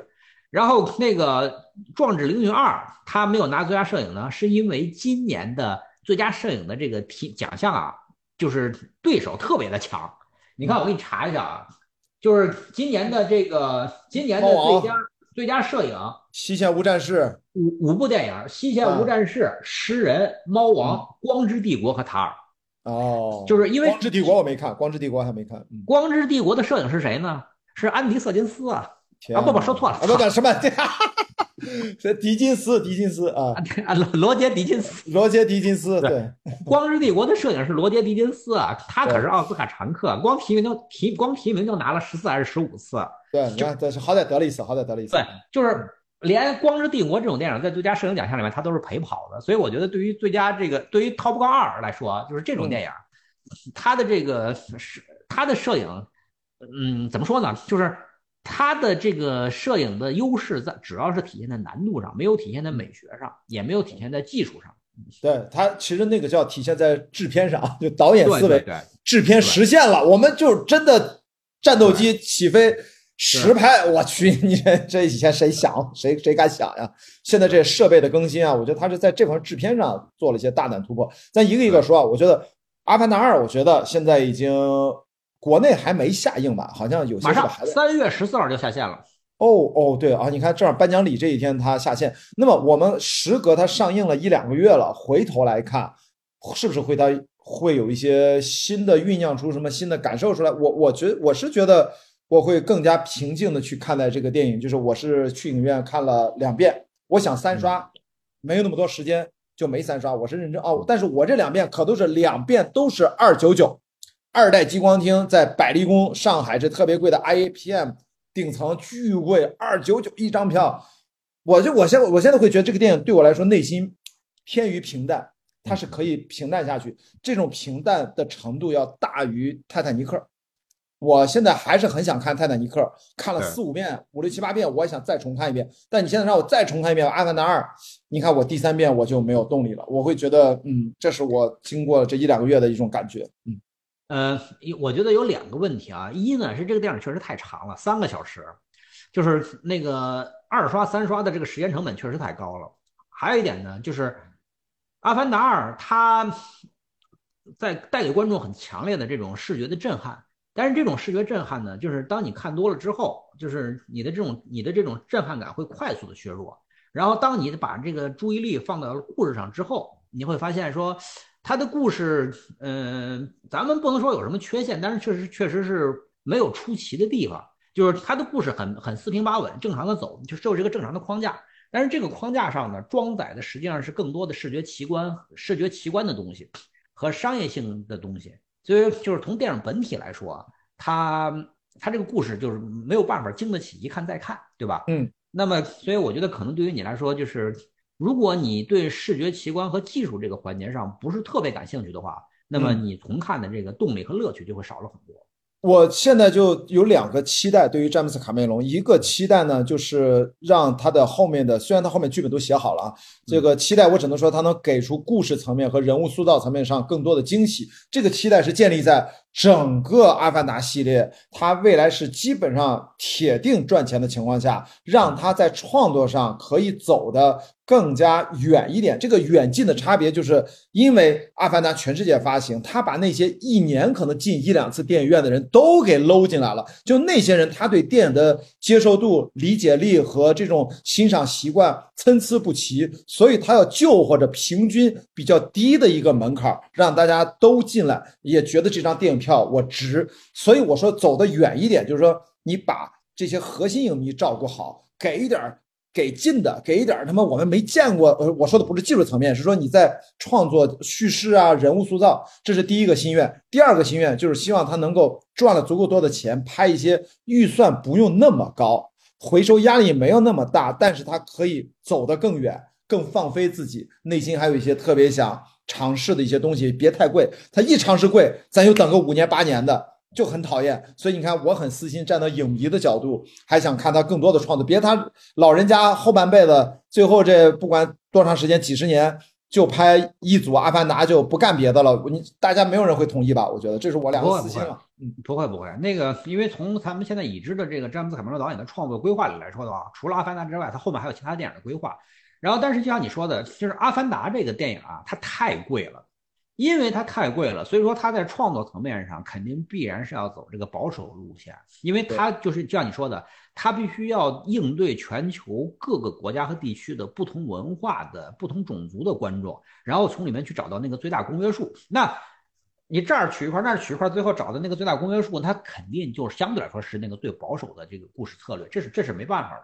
所以为了弥补这种保守的故事策略，你看詹姆斯卡梅隆在技术层面上走的非常的激进。对吧？对，就是技术技术层面的激进带来了更加罕见的视觉奇观，然后放大了电影的这种奇观化的东西。那么这个东西它实际上是可以跨越文文化壁垒的，所以我觉得这没办法。阿凡达这种电影，它最后只能走向这条道路，这是没有办法。而且就目前来看，就是《阿凡达二》在国内，我不知道这么说合不合适。就说我觉得，呃，没有因为疫情相关了，可以也是受些影响。大家消费力，这个疫情不是说直接风控的问题，是指的是大家整体兜里没那么多钱了。因为我最近去了趟那个，举这个例子也也算是比较直观，就是我去了一个就泡澡的地方，叫叫什么？我那个名字叫，就是巨大游乐场一样，就好几层，反正就然后你冲完澡，洗浴中心。啊，对，类似于那种大型的洗浴中心，叫叫温泉中心，对吧？然后我去捏了个脚，然后捏脚的时候跟那个捏脚的是一个师傅给我修脚，是个男的，给我修脚。我不是有灰指甲嘛？哎，他说您这灰指甲后来给你扣。我就说，哎，我说我今天来怎么都没人啊？我知道虽然是工作日，真的没人，整个大厅就我一个人。他说，哎呀，您不知道这个春节往后这以前春节都满满当当的，现在说小老板们都不在了。小老板们以前就是过年之前，过年回来都会来这消费，消费个几百块、上千块什么的。结果现在这些客户都没有了，现在只剩下什么呢？周末带孩子的家庭来，今天工作日孩子刚好开学了，所以说空荡荡，白天没人。所以我用这个例子在讲，就是说《阿凡达二》票价又那么高，然后它的这个热度无形当中就是按照我的期待，就是说它没有比《阿凡达一》感觉要再上层楼或怎么样。我是觉得这次对《阿凡达二》的批评。好像也比一要多一些，我觉得这个是能感觉出这个市场的变化啊，因为它周期太长，这个影迷也成长了，心态观影的氛围也变化了啊，这个可能詹姆斯卡梅隆我不知道他未来怎么去应对这个问题，这是个严挺严重的问题，其实，嗯，因为咱们之在之前前面几部电影的时候提到过这个问题了，就是现在的好莱坞正在发生某种变化，也许今年就是那个新好莱坞一代正式登堂入室的年份了，对吧？那么对于詹姆斯卡梅隆来说，他可能在好莱坞也正在处在一个就是变化和过气的这么一个阶段，就是他所相信那一套电影理论，可能对面对新一代的年轻观众来说不起作用，这个就是电影行业残酷的一面。你说的这一面，我觉得在二三年的某一个时间节点，还是二四年，不知道什么时候节点，我们最鲜明的有一个标志性的事件，虽然不是詹姆斯卡梅隆，我觉得因为他太少，他就一个，但是谁会什么？我会觉得是以漫威电影的某一部和某几部的利润率啊，它都一直赚钱嘛，利润率快速下降。本来这个能赚几亿美金啊，全球卖几十亿美，呃，不是卖卖几亿美金，卖十几亿美金、二十亿美金什么的很少，反正就那个复仇者联盟一二三卖的多嘛。那么其他的，哎，发现哎怎么拍成本下不来，利润越来越少，甚至开始亏钱了。那他们就要严重反思，就是你这条路一条道，如果你不创新，也走走不下去的。嗯。就是我同意你说这个时间节点啊，就是但是今年可能很难出现了，但是我认为在二四年或者二五，最迟在二五年就会出现第一部就是严重亏损的漫威电影，然后就一现在有吗？现在有过吗？严重亏损的漫威电影没有，没有，好像还没有。就是蚁人三那么烂，嗯嗯，或者是黑豹二，我也觉得就这么回事儿，也不咋样啊，反正我也不行。但蚁人三真的是无聊的烂，就是它不是烂。他真的是很无聊，好像他也卖的挺多钱的呀。对，但是他仍然挣钱呀。对，所以我就认为，就是你说那个时间点，就是说你在明年或者最迟后年会出现一部严重亏损的漫威电影。OK，那么就意味着一个就是一个电影时代就结束了，一个新的时代能不能来我们不知道，但是结束的信号就会很明显了。那么对于《阿凡达》来说，它也是这样，就是《阿凡达三》会在二五年上映，对吧？二四年，二四年上映。嗯，他们会在两年后再上映。那个时候，他们给到的信号会是什么样的？我们不知道。但是你注意啊，现在全球影史票房排名前四的电影里面，詹姆斯卡梅隆导演占三个，就是第一名是那个他自己的这个《阿凡达》，第二名是《泰坦尼克》，对，第三名是《复仇者联盟三》，第四名是《阿凡达二》，对，《阿凡达二》，对对。然后，那么两年后，这个就是这个排名还有没有变化？我们不知道。但是，呃，如果它出现了，OK，就像你说的，那好莱坞用了将近一百年的时间建立起来的这套电影商品商业的理，就是电影商品体系的理论，和美国好，就是和好莱坞电，就是美国，咱们说嘛，那个就是好莱坞电影呢，在过去一百年里面总结了一套这个就是电影类型化的这样一个生产模式，然后美国在二战之后利用这个冷战红利，然后培育了全球的电影化的这个市场，然后这两个。好莱坞电影的基本的支柱有可能在未来的这个四五年之内就面临严峻的挑战了。嗯，那么谁能够接棒这个全下一代这个电影的这个就是主流的这个生产方向，我们不知道。但是如果没有没如果没有人能够完成这样的一个接棒的动作，那么电影作为一种艺术和商业的形式，可能真的就面临挑战。所以。对应《阿凡达二》，还有另外一个同样面临挑战的，就是这一段咱要聊的。刚才开了个头，《壮志凌云二》，我就觉得关心一个问题，因为咱这段不是聊的特别长啊，就是《碟中谍七》在今年的暑期要上映了，汤姆克鲁斯还有体力或者还有机会去拍《壮志凌云三》吗？你觉得？或者这个《壮志凌云》这个系列值得拍三吗？像第二这样的表现，理论上是不是不拍也得拍啊？按道理来说，没有没有。呃，那个，咱们先咱们先说啊，就是汤姆克鲁斯，就是阿汤哥，今年暑期档要上的《碟中谍七》，你注意到没有？就是他有一个非常有意思的现象，当然这个跟过去三年的疫情有关系啊。《碟中谍七》和八是背靠背拍摄的，嗯，就是阿汤哥一次性的把《碟中谍七》和八全给拍了，因为这个跟他的年龄、跟他的这个体能、跟他的状态各方面都有直接关系，就是很有可能就是《碟中谍八》之后这个系列就就终结了。为什么呢？因为碟中谍系列跟阿汤哥是完全的深度捆绑的，就没有阿汤哥就不会有碟中谍系列。它跟零零七不一样，零零七你可以不断的换演员，但是零零七是一直会有的。但是如果阿汤哥不演碟中谍了，那就没有碟中谍这个系列了，对吧？那那么说回到你刚才那个问题，会不会有这个 Top 杠三呢？我认为，即使 Top 杠二卖的这么好，但是 Top 杠三已经很难很难了。为什么呢？因为还是那句话，这个电影和阿汤哥捆绑的太紧了。那么阿汤哥就是汤姆克鲁斯这个演员，他把《Top 杠三》的这个未来可能性给堵死了。为什么？你看，啊，为什么？就是咱们说个最简单的道理，你《Top 杠二》里面，你注意到没有？《Top 杠二》里面是没有一个明确的敌人的。嗯，就是他不敢露脸，恐怖分子或者那个反方也不敢露脸啊。对对，虽然虽然说这个汤姆克鲁斯带着这个他的这个呃带着他的后辈出生入死，还开了那个就是修复版的那个就是熊飞机，就是重新起飞的各种怀旧。但是你会你仔细看，就是那个电影里中出现的那个敌人，是一个混杂的多国混杂的这么一个就是敌人，他又像伊朗，又像俄罗斯，又像欧洲的某些那个前前东欧国家，就是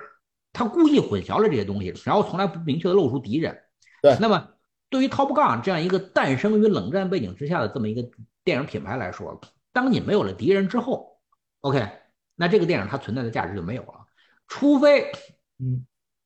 除非有一种可能性，哎，我也想到了一种可能，好吧，看看你说的跟我想的一不一样。对对对，就是除非有一种可能性，就是 Top Gun 三说要跟中国空军在这个太平洋上展开角逐。嗯，OK，但是那这种可能性也也微乎其微的原因是什么呢？是因为 Top Gun 这种电影，它根植根于这个好莱坞在全球电影市场上的这种英语霸权。它才能够拍这样的电影，因为它只靠北美市场他是回收不了这样的电影的，他也没有必要拍这样的电影。嗯，如果就是美就是在好莱坞电影里面，美国和中国开始在好莱坞电影里面就是真刀真枪的开始对干了，嗯，那就意味着好莱坞过去这几十年赖以生存的那个全球化市场已经不存在了，那他也自然也就没有必要再去拍这样的电影，或者说就算他拍出来，他也不是 Top Gun 系列了，他是另外一种东西了。哎，所以我就说的另外一种可能就是他会转型，为了赚钱会转型成另外一种东西，就是他跟外星人打，嗯，变成科幻片儿。那个飞机他照样开，最新型，因为这个飞机现在已经是美国最先啊，在这里面还不是最先进的，也就是说他要依赖它飞行员这个身份，如果要再开下一代更先进的飞机，这个真实世界里面能不能让你用还不知道。所以，但是你可以编一个，然后跟外星人打，就是你注意啊，科幻片儿，就是 Top Gun 啊，它不仅仅只是一个，就是它不仅仅只是一个，就是开飞机的电影，嗯，Top Gun 实际上是征兵电影，它是个冷战电影啊，对对，征兵电影嘛，当时用来征兵的嘛，对吧？它是个冷战电影，Top Gun 二实际上是借助着 Top Gun 的这个余晖，然后去完成的这么一个就是市场奇迹，就是除非是就是新冷战再起。否则的话，就是 Top Gun 这种电影它是没有这个基石的。但是如果那零零七怎么解决的这个问题呢？零零七为什么他就对吧？零零七没有解决好啊！就你没发现，就是 你没发现后期的后面几部零零七都是在跟恐怖分子在做斗争吗？对对对对。然后恐怖分子越来越扯淡，然后越来越神通广大，就是就是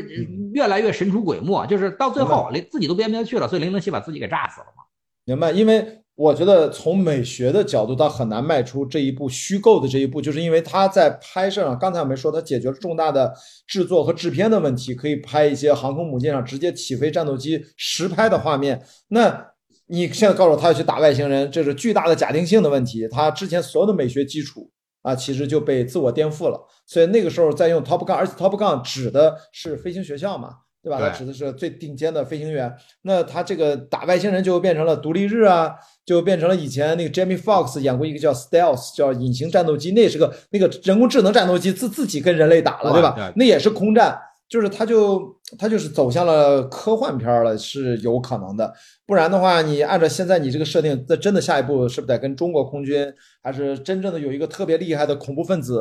然后要不然就特别很奇怪的走向，也不是不可能那个系列，他不会去。就是《速度与激情》已经把这条道给堵死了，就是一种上天入地胡鸡巴扯的汽车动作冒险片，几乎结合了所有的动作类型，那就是胡扯了，你知道吗？嗯，因为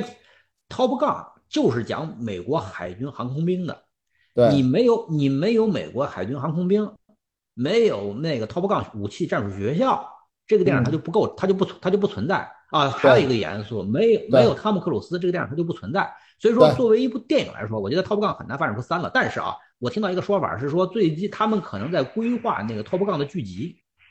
哦，这因为就是在 Top Gun 二里面不是出现了很多年轻的这个新一代的那个飞行员吗？他们正在策，他们正在策划那些剧集，剧集是有可能，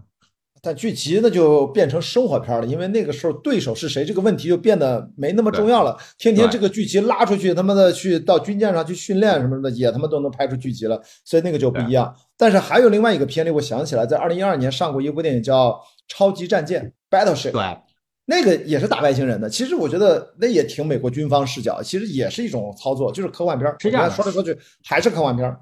没，我唱我说一句啊，嗯，就是嗯美国一共有五大军种，全都打过外星人啊。就是美军美军打外星人已经 已经变成一个梗了，对吧？啊就是包括包括像那个就是那个那个就是洛杉矶洛杉矶啊什么洛杉矶之战？对，那是海军陆战队。嗯海军陆战队打外星人，对吧？然后美国空军是独立日打外星人，然后这个嗯超级战舰是美国海军打外星人，就是反正还有那个世界大战，就是阿汤哥演过另外一部电影叫那个世界大战，那是美国陆军打外星人，对吧？啊，就是美军打外星人，其实是一个，它是一种这个就是是一种特定类型是什么呢？它建立在它它建立在一种那个就是那个美国人的超级自信上，就是嗯我们美军在全全世界已经打遍全世界无敌手了，那怎么办呢？就是孤独是如此的寂寞，对吧？就是顶尖高手怎么办呢？那我给自己找个外星人来打吧。然后嗯他们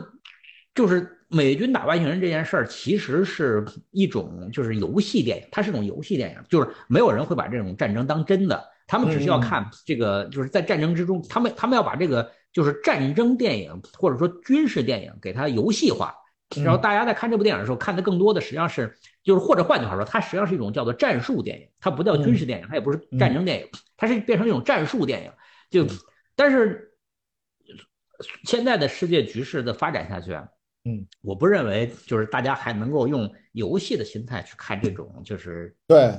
我觉得很难了，对很难了，因为，很有可能就是就是再发展下去，那就会变成另外一种形态的东西了。嗯，就咱举个例子啊，对你你说，咱们举个例子，特别简单，就是你你你看啊，假设咱们不受题材限制，你看什么时候能让拍解放军打外星人的电影？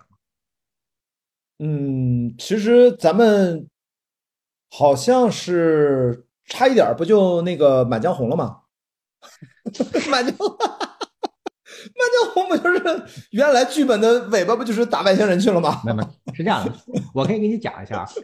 我我前两年就是嗯在疫情之前，前两年嗯。见过一个土老板，就是嗯。就是土老板嘛，就是就是那种咱们大家都见过那种，就是坐在零咖啡里面聊好几个亿生意那种那种老板，就是他曾经规划过一个项目，信誓旦旦的说已经得到了这个总参的批准。是讲的是什么呢？就是嗯讲的是二零四九年建国一百周年的时候，解放军在天安门阅兵，嗯，突然之间外星人打过来了，然后阅兵部队立刻转换身份，开始去打外星人了。嗯，我操，阅兵是真枪实弹吗？先问个技术问题，阅兵的时候，阅兵的时候里面子弹能上膛吗？对呀，那可阅兵？那怎么可能让你上堂嘛？那都他妈，哎，我，所以所以我就是就是头几年就是嗯热钱比较多的时候，还是有各种各样的奇思妙想的东西在这儿的。但是但是咱们说回来啊，就是嗯美军这这段删了吧，不没法聊。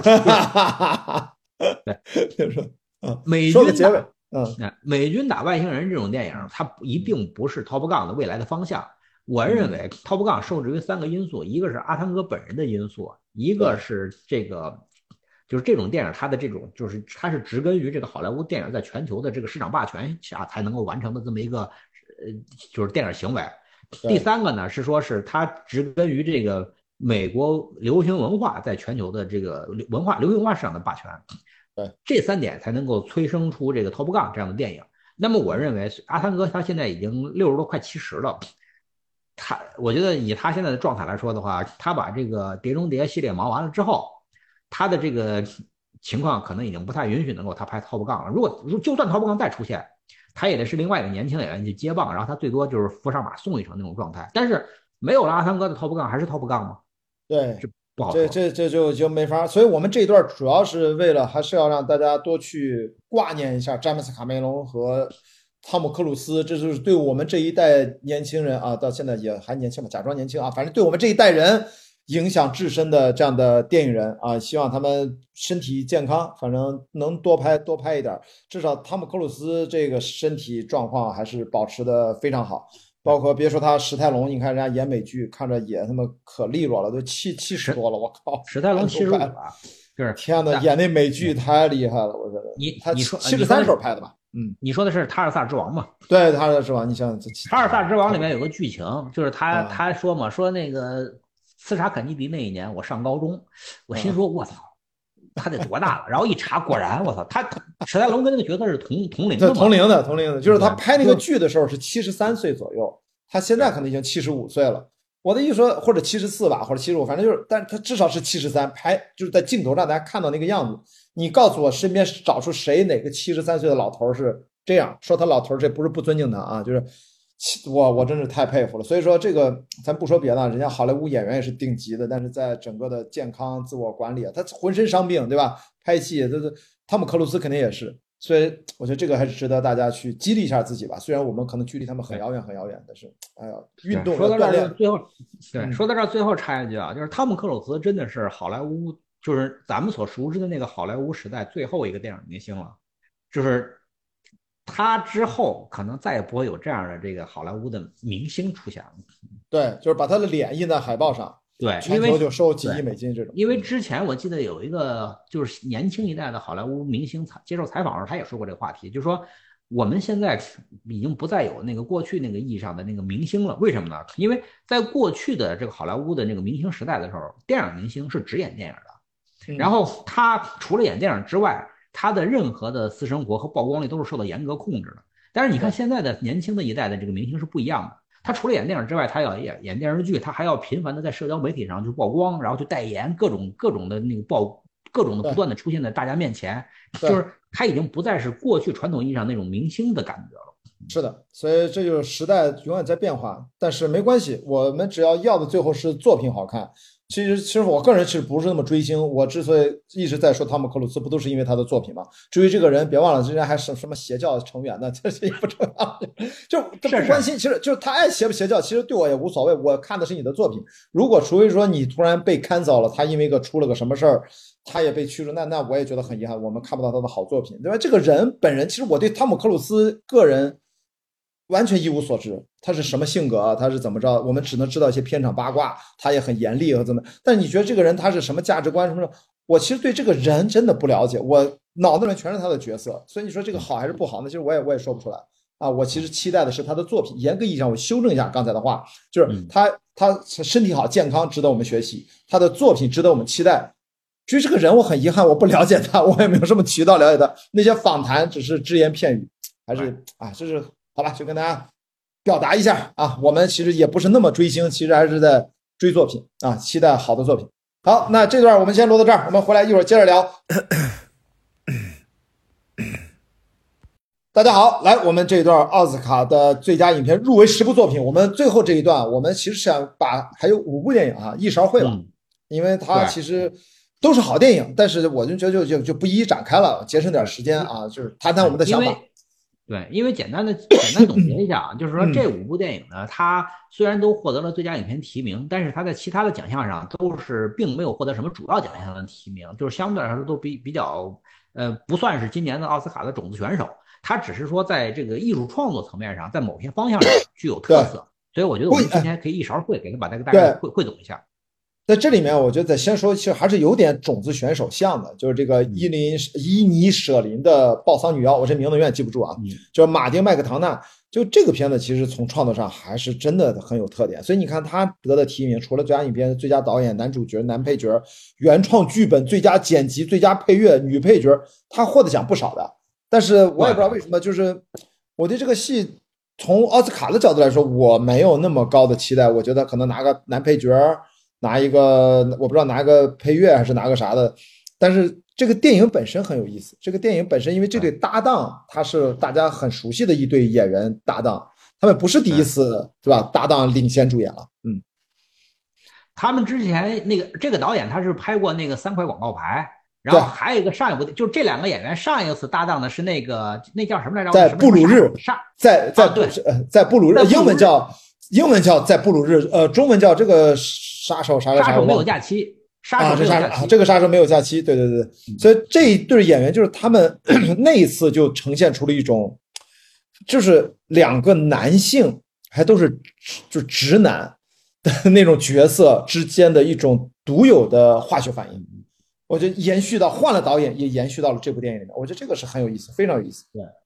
这个这个这个导演啊，就是马丁麦克唐纳呢，他就是他实实际上是一个戏剧出身的导演。所以说呢，英国导演，所以说他在这部，所以说他在这部电影之中呢，他这个就是伊尼舍林的暴桑女妖，他这个故事背景实际上是发生在爱尔兰的一个小岛上，他的故事年代背景大概是二十年代，就上世纪二十年代，一九二几年，当时爱尔兰正在爆发内战。所以说，他是通过一个小岛上的这么一个很普通的一对朋友之间的关系转折，实际上它反映的是这个爱尔兰内战的这么一个故事。但是这些这些文化背景对于咱们大部分中国人来说呢，太难了，比较遥远。就是这太难了。对，而而这个而这个《暴桑女妖》这部电影本身的这个剧情推进啊，又是相对来说比较缓慢。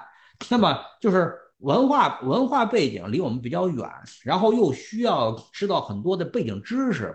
然后再加上电整体的电影节奏又比较缓慢，所以我觉得对于大多数普通的中国观众来说，这部电影看起来是会比较难熬的。嗯嗯，但真的呀，我我因为它有一种很独特、很难用语言形容那种独有的气质，是这种气质会让人看着着迷，而且台词极为的准确。嗯，然后表演，我觉得克林法瑞尔绝对是这几年最好的一次表演。它的主题也好，不管它讲是人与人之间的理解，还是真正就是那个历史背景。说实话，我不了解爱尔兰内战，毫无疑问，我真的不了解。我是看完了电影，去网上看这个电影的背景介绍资料，我查了一些文章，我才知道。哦，嗨，我是没看懂，我觉得我也认了吧。这我要第一次看不查资料，我能把这些事儿都能读解明白，导演在干嘛？我他妈就不是学，就我这学他妈的这个这个这爱尔兰历史的吧？得，你学，我就你你学的就是比较文学了啊！对对，就是我觉得一般观众这个太要求太高了，就是他的整个创作大背景，就是所谓的叫 text，就是它的文本的层面上的这个言外之意和它的整个支持它的这个对于。人家的真正的核心观众看的，他感觉是完全不一样的，这有点像对，因为麦克唐纳他本身是个戏剧导演，所以说他这个电影他本身更多的是针对他那些就是能够看他戏剧的那些目标观众来的。对，因为我就举个例子，就是说你让一个欧洲的观众，比如说就跟他看一个俗的片儿，冯小刚的《一九四二》，他说白了，他看《一九四二》跟咱们看《一九四二》可能是不一样吧？当然，当然，我说的还是年纪大的观众，可能咱特别如果特别年轻的，我不知道零零后怎么是不是一九四二这个历史啊相关的背景，他可能也还没来得及积累呢，对吧？就是也可能会有所差异啊，因为我相信这部电影就是他妈给爱尔兰人看，他也就看个大概，也不是所有人对那段历史都都清晰的门清门清的，对吧？但是我说一九四二，因为它是个主流，还算是个主流电影，所以就这个感觉，嗯，这个电影的历史背景如果太过明确。它其实是有观看门槛，它就不像你刚才说这个导演上一部三个广告牌，对，哇，那就强戏剧冲突，然后在国内当时都引起了巨大的讨论，而且那一年也获大奖，所以这真的是是一个好导演，嗯，而且他的第一部那个就是在布鲁日那部电影。他其实，在娱乐性上也非常的好。他他套用了一个类型片的壳，然后来讲了他自己想讲的故事。我觉得那个电影他也是属于就咱们说的叫雅俗共赏，对吧？嗯。然后到了三块广告牌的时候呢，就是话题逐渐的偏偏向更严肃，但是仍然具有这个就是类型片或者说这个商业电影的娱乐性。但是到了《暴桑女妖》这部电影呢，它就变成了一个基本上是变成那个纯文艺片了。就是我觉得可能大多数咱们中国观众看这个《暴桑女妖》这部电影啊。可能感觉有点像美国观众看那个《引入尘烟》的感觉，你知道吧？就是画面、摄影什么的很好，演员表演的也很好，但是他们在干什么？他们为什么要这样？就是为什么？就是可能很多就问号出来了。对，哎，我刚才再我再补充一下，刚才那个在贝鲁日是同一个导演吗？我完全不记得了，都已经这个再查一下。在布鲁日，对，是是也是这个导演，也是马丁麦克唐纳。哦，那。怪不得他那个气质这么这么这么顺眼，因为我我完全不记得那个导演是谁，就记得那个电影的故事啊，拍的也特别好。好，反正这个暂停一分钟，暂停一分钟，我马上查一下。对，咱们确认一下，别出现。不用关，不用关，不用关啊，不用关，不用关。我说，我们就跟大家说，这个再确认一下，别到时候我们聊着聊着，因为的确记忆力没有那么好啊，就不可能记住那么多的导演的名字。承认自己年纪大了是吗？不是，因为的确记不住啊，这个我们只记住好作品。是是是，就是。在布鲁日，杀手没有假期，导演就是马丁·麦克唐纳。OK，所以说果不了人啊，他等于铁三角又重聚了一下。行吧，这个这个我们就不多聊了，不多聊。我们下一个聊聊那个《猫王》呗，《猫王》是一个太奇怪的电影了，在我看来，呃，我在电影院看的，对，我在纽约电影院看的，我操那就等于去了个演唱会啊，从头到尾就是一直在唱，这唱的真好啊啊！《猫王》这部电影，就是如果你在电影院看，我相信一定会非常的嗨。因为就是能能三个小时啊，能想象得剧场，但但是是有点怪，就是如果你假如你不知道猫王是谁，或者你对他也没有什么太大的好会有，会有，就是如果真的是关注这个二十世纪流行文化的人，会有不知道猫王是谁的人吗？没有，就是如果你没听过他的歌，或者说，因为我相信啊、国内观众，因为咱这视频给国内朋友看的，就是我相信还是有很多网友不听猫王的歌吧。这个猫王毕竟几十年前的人了，他他他他他，当然就像很多人也不听 Beatles 一样，这不也很正常吗？所以就是如果是这样的话，你对这个电影可能就会觉得它是一个 MV 串烧，你也你也可以这么理解，他讲他成长，但是这个演员太独特了，所以我就觉得这个演员。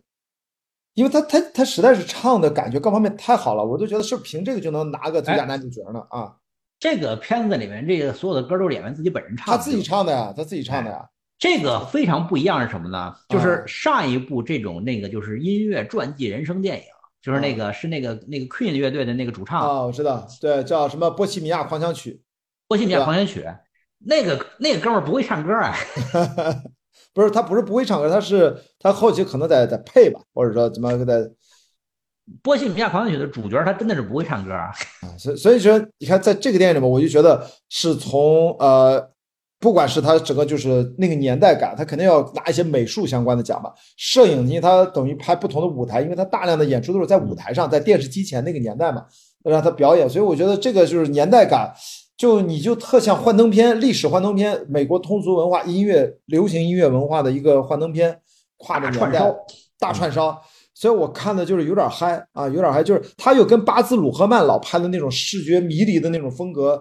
就是就是怎么说，就是又不一样红磨坊的导演嘛，对吧？哎，对就就是他嘛，就是他嘛，就是他一直就是那种视觉迷，他这次是用在这个这这个呃，就是历史重要的音乐人的知名人物身上。以前嘛，他可能比如说红帽房那是虚构的嘛，那这个是个真人啊，所以他就有了现实，他有那么多海量的资料去参考，他哎还得让视觉迷离啊。对，你说这儿我想起来，因为你是在电影院看的啊，我是在那个投影上看的，所以咱俩可能会有一个不同的观感。就是这部电影一百五十九分钟嘛，但是我我仍然觉得特别的满。你在电影院看，你会不会也有这种感觉？就是觉得它塞的太满了。就是呃，因为其实我觉得一开始有点儿，到后来我觉得你已经接受他这种风格。我那个时候就觉得，哎，来下一段我觉得跟看印度电影一样，就下一段什么时候，下一段什么时候，你知道，我就调整心态了，因为我对猫王没有那么多的爱，我来买票看电影，我就听听歌呗，看人家怎么拍的，看看镜头运动、导演的运镜啊，对吧？也挺好的。那那咱我明白了，就是咱俩的这种观影差异呢，可能来自于我们对这个电影的类型认知不一样。你是把它当成了一部音乐电影来看，我是把它当我我是把它当成了一部人物传记片来看。所以说，可能咱俩因为类型定位的不一样，所以对这个电影的这个感知也会产生差异。你不觉得，如果它是一个人物传记，就是因为它是猫王，可是它里面的音乐比例难道不太高了吗？就作为一个传统的音乐呃人物传记电影而言，猫王它嗯不是一个常规的套路打法，它的音乐比例，我觉得占了一半儿吧，一半儿得有吧，一半儿多了，一半儿多了都不止。这到就是影片最后一小时，基本全全都全都在这搞这个啊。它的这个比例，他的这个比例已经高到，就是说他其实是个歌舞片了。他都就是，但是呢，因为这个电影它叫《猫王》，所以我是抱着看一个人物传记片的期待去看这个电影的。所以对于我来说呢，我会稍有点不满足是什么呢？就是这个电影就是一百五十六分钟还塞得这么满，但是嗯对。关于猫王这个人，他到底嗯。是一个什么样的人这件事儿啊，他都给绕过去了，他都完全没有回答。是的，他只是不断的在展现，不断的在展现，用各种炫酷的方式在展现猫王这个人，但是这个人的内心是什么样的，他完全他完全给回避。了。我我觉得这个可能是导演在做什么测试什么，这个这这个片子说，我真的我真的我觉得是一个又是一个文化差异特别典型的代表，就是人家之所以这么拍，因为我相关的访谈我没有看，我我是觉得他有充分的理由的，就是你说的这个问题，我不觉得他不知道，他一定知道，但是他为什么选择这么拍，就是可能啊，我觉得就是可能是美国观众，如果他以美国观众为主要目标，就是大家对他那点事儿熟悉到已经不能再熟悉了，干脆我就。你都知道猫王所有的闲情逸事，我干脆给你一个不同的呈现方式看就好了。你看个嗨，看个爽，看个不一样就行了。我不用在你面前去按照传统的剧作的戏剧性的张力、人物的角度给你塑造，因为这太熟。比如或者咱咱咱咱们对咱们是谁？咱们耳熟能详的这个这个这个歌星，我不知道，咱随便想一个人物，就最全国人民都知道的我不是我我不知道，但但是咱咱们对他的八卦没有那么了解。你们发现没有，咱们一旦想到一个这样的歌手，其实我们对他的生平，比如说也都没有，比如刘晓庆嘛，我瞎说一个演员。如果以后一个电影叫刘晓庆，他哎他角色这么多，他后来有波折，有各种的问题，到现在还活跃在娱乐圈，年纪也也不小了，那可能对吧？有点类似，嗯。其实你刚才在说的，我也在脑子里飞快在想，就是你知道有谁是最适合拍电影的吗？嗯，窦唯，窦唯啊，对，但窦唯他还年纪还还不够，他在，但是他他他特别适合拍电影，他特他的整个人生的传奇故事，包括他的才华，包括他的人生境遇，包括他跟这个时代的矛盾和冲突，包括他在人生关键道路上的取舍，都特别的戏剧化。就是我觉得窦唯，你要真是说要选一个人来拍电影的话，我是特别愿意拍窦唯的电影。就是他不用拍到他现在这个状态，他就把他中间的华彩。他现在也很好啊，不是不是，亚迪是这样的，我认为窦唯现在状态也很好啊。就是我说的就是猫王，他没有拍他这一生，我是这个意思，就是你要选择一段拍，也会有很多音乐在里面，那大家会觉得窦唯的音乐一直在电影里面出现。也是能接受的吧，就是因为咱不是要讨论为什么《猫王》这个电影拍成这个样，这么多音乐，就是可能就是为了让你来看音乐的吧？我觉得这是他们的一个选择，好吧？这个好吧，这个又是跨文化，我们就读解不出更多的。其实期待其他的专家来给我们一些提示，好吧？咱们下一步聊聊斯皮尔伯格吧，他的自传吧，自传电影。这这算自传电影了，应该是很清晰的一个自传电影。半自传电影，他那个官方说法是半自传电影啊，对，嗯。然后据说这个斯皮尔伯格在拍这部电影的时候，经常在片场哭，所以说我相信他 一定他一定是有感而发的。都是他老搭档什么托尼托尼库库库库托尼库什纳，对吧？这是他的编剧的老搭档，然后作曲的老搭档约翰威廉姆斯都多大岁数了，还给他写写曲儿呢？然后演员都都是一帮新人啊，就是一帮老哥们儿在一块儿怀旧。对对，然后女。女主角是是最出色的，毫无疑问，其他的都是一帮新人，然后也是他最想拍的东西。我觉得这就感觉不能叫遗作的感觉吧，就感觉就是到老到一定程度，就感觉要交代一下，然后把自己童年的东西再不拍就全忘了，再不全忘了。造造梦之家，你是在电影院看的吗？没有没有没有，我在电脑上看的。对我没有机会。你看这个这个电影，我我在看这部电影的时候，我有一个最深的感触，你知道是什么吗？就是。斯皮尔伯格他这一代电影人和导演啊，他们生活在一个电影的高模时代，就是就是那个在那个时代里面，电影是一种具有很高魔法的这种事物，你知道吧？它是一个高模时代。但是呢，当电影的高模时代逐渐消退之后，斯皮尔伯格作为那个时代里面最伟大的电影巫师，然后他在给我们讲述他的过往人生，嗯，就是像我们都是从那个高模时代过来的人。就是我们能够理解他，他在这个电影中所附着的那些情感和情怀是什么。但是对于那些就是没有体验过电影高模时代的年轻观众来说，他们看这部电影的时候，我觉得可能会觉得有一点索然无味，因为他们不能够理解那种银幕之上的魔力到底是什么。他只能把他的，因为中间有一大段情节，就讲他那个。八毫米的摄影机怎么编辑？为了买那个编辑那个机器，还折腾来折腾去，跟很多他的是吧家庭关系都产生了勾连。就那个玩意儿，那现在年轻朋友看那都啥？那个他不会有，他就变成了一个。我至少是见过，我们电影学院有很多嘛，我们看过大大小小的胶片编辑机，我还见过真东西。这个东西大家是有距离感的，你知道对，八毫米，八毫米摄影机对于这个美国的那一代，就是年对，就是对于斯皮尔伯格那一代电影人来说是。是具有神圣象征意味的这么一个东西，对吧？对，它就有点像是中，它中国电影经历过一个非常短暂的这个 DV 时代，就是有点像八毫米那个时代似的，但是快速的就过去了，然后变成了一个数码时代，就是从脚本时代快速的就过渡到数码时代。数码时代呢，就变成什么呢？就是每一个人手里都有一个手机，你可以拍幺零八零 P、两 K、四 K 的高清影像，你想拍多少就有多少，对吧？影像的魔力已经消失了，那么。在这样的一个就是影像魔力消失的时代，然后斯皮尔伯格作为上一个远古时代遗留下来的那个幸存下来的魔法师，在给我们讲述他在那个电影高模时代的传奇冒险故事的时候，还有多少年轻观众能感兴趣？我不知道。对，因为这个电影它不只是表现影像的魔力，它里面其实暗含一条主线，跟现在的年轻观众我觉得有一个紧密的勾连，就是影像的权利或者影像带来的暴力。就是它可以，我拍谁，我怎么拍，我真正要表达什么，我取舍什么，我对视而无睹什么，我选择什么，跟现在的就你说的，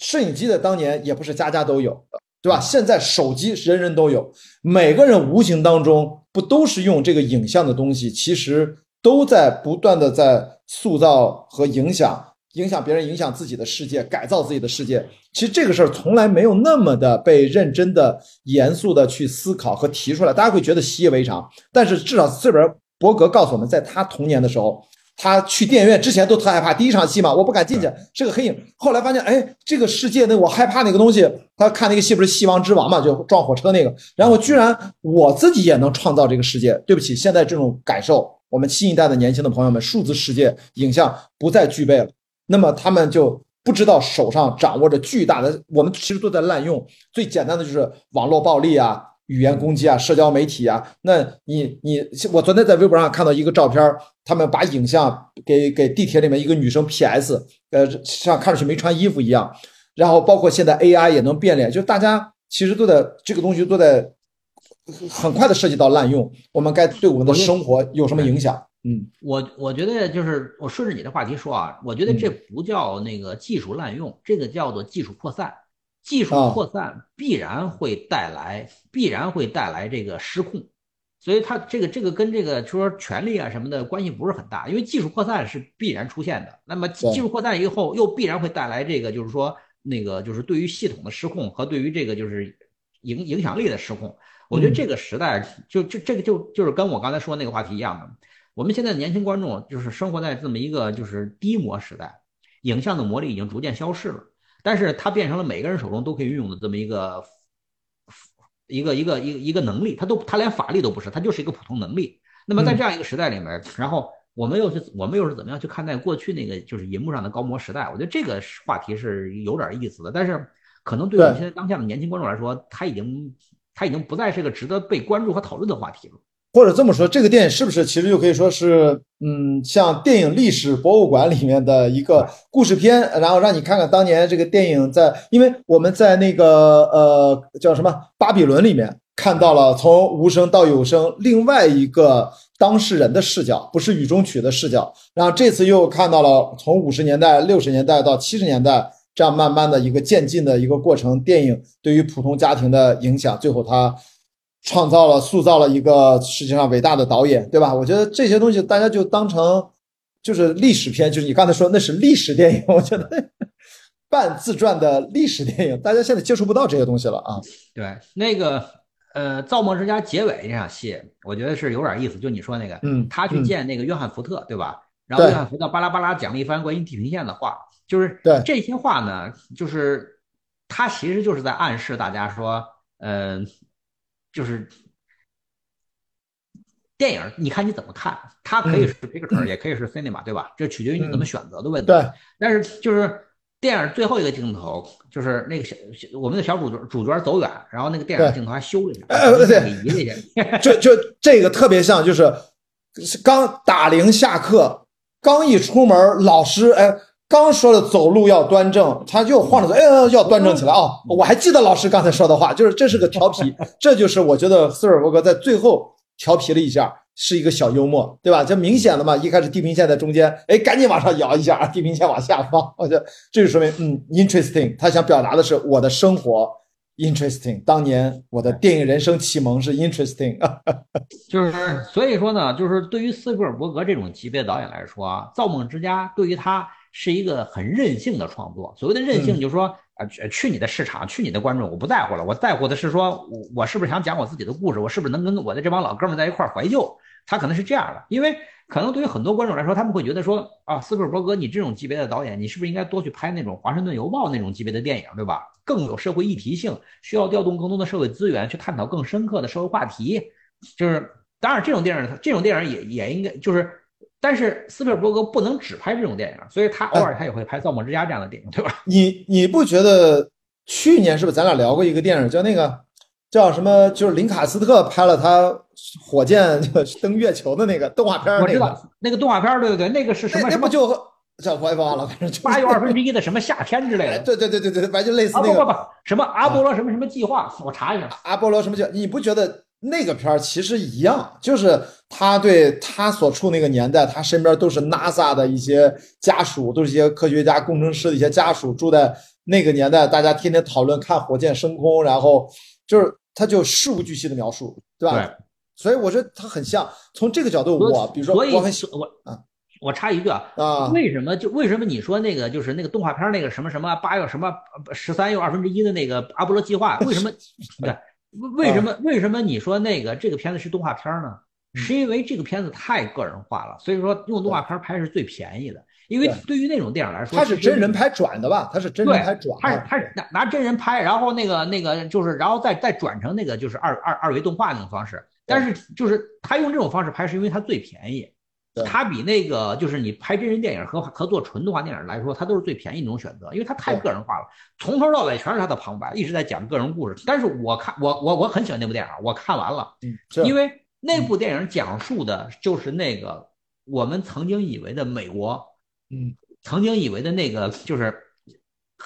眼睛在看向星辰大海的那个时代，对吧？对。对那个时代的普通的它是美国人真实发生过的，它是真实发生过的，要不然听上去都他妈跟神话一样。操，六十年代怎么就上天了？七十年代就上天了？哇，这太厉害！我其实从这个角度，我其实内心我还想在那个年代的导演抓紧拍，比如说斯科塞斯，是不是也可以拍一部非常私人化的他的童年那个时代的一个角度？他没没拍过类似的，好像好像没有有那个啊不是他年轻时候把这些电影都拍完了，《穷街录像》什么的。他现在正在斯科塞斯，他现在正在筹拍那个就是那个那个那个《白城恶魔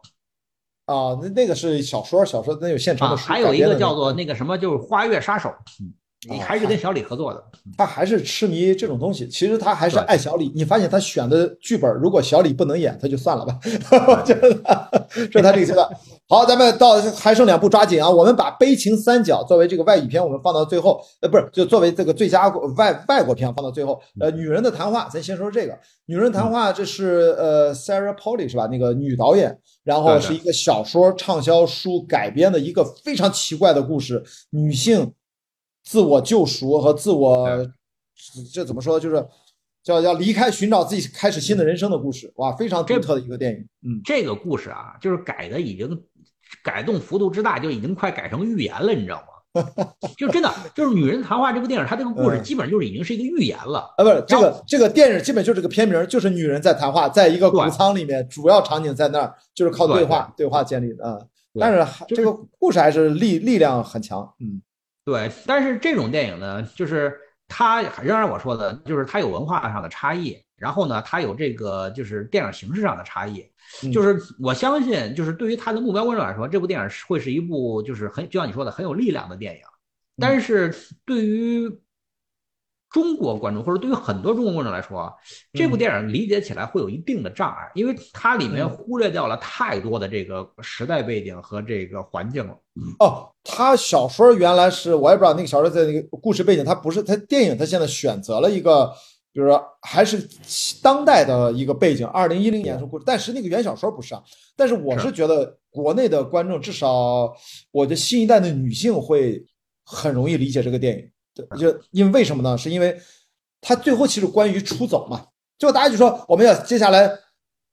这 fight 是吧争夺自己应有的权利，还是最后有一个选项是说我们干脆就走吧。这个地方的男人，我们为什么要承受这些东西？我们女人可以一起离开的。那就从这个出走这个经典文学的命题，娜拉出出走从，我想说，最近你看没看到社会各种的社会新闻？那个开着 Polo 就离家出走自驾车，现在还有了自己的房车，那个五十多岁的一个大姐，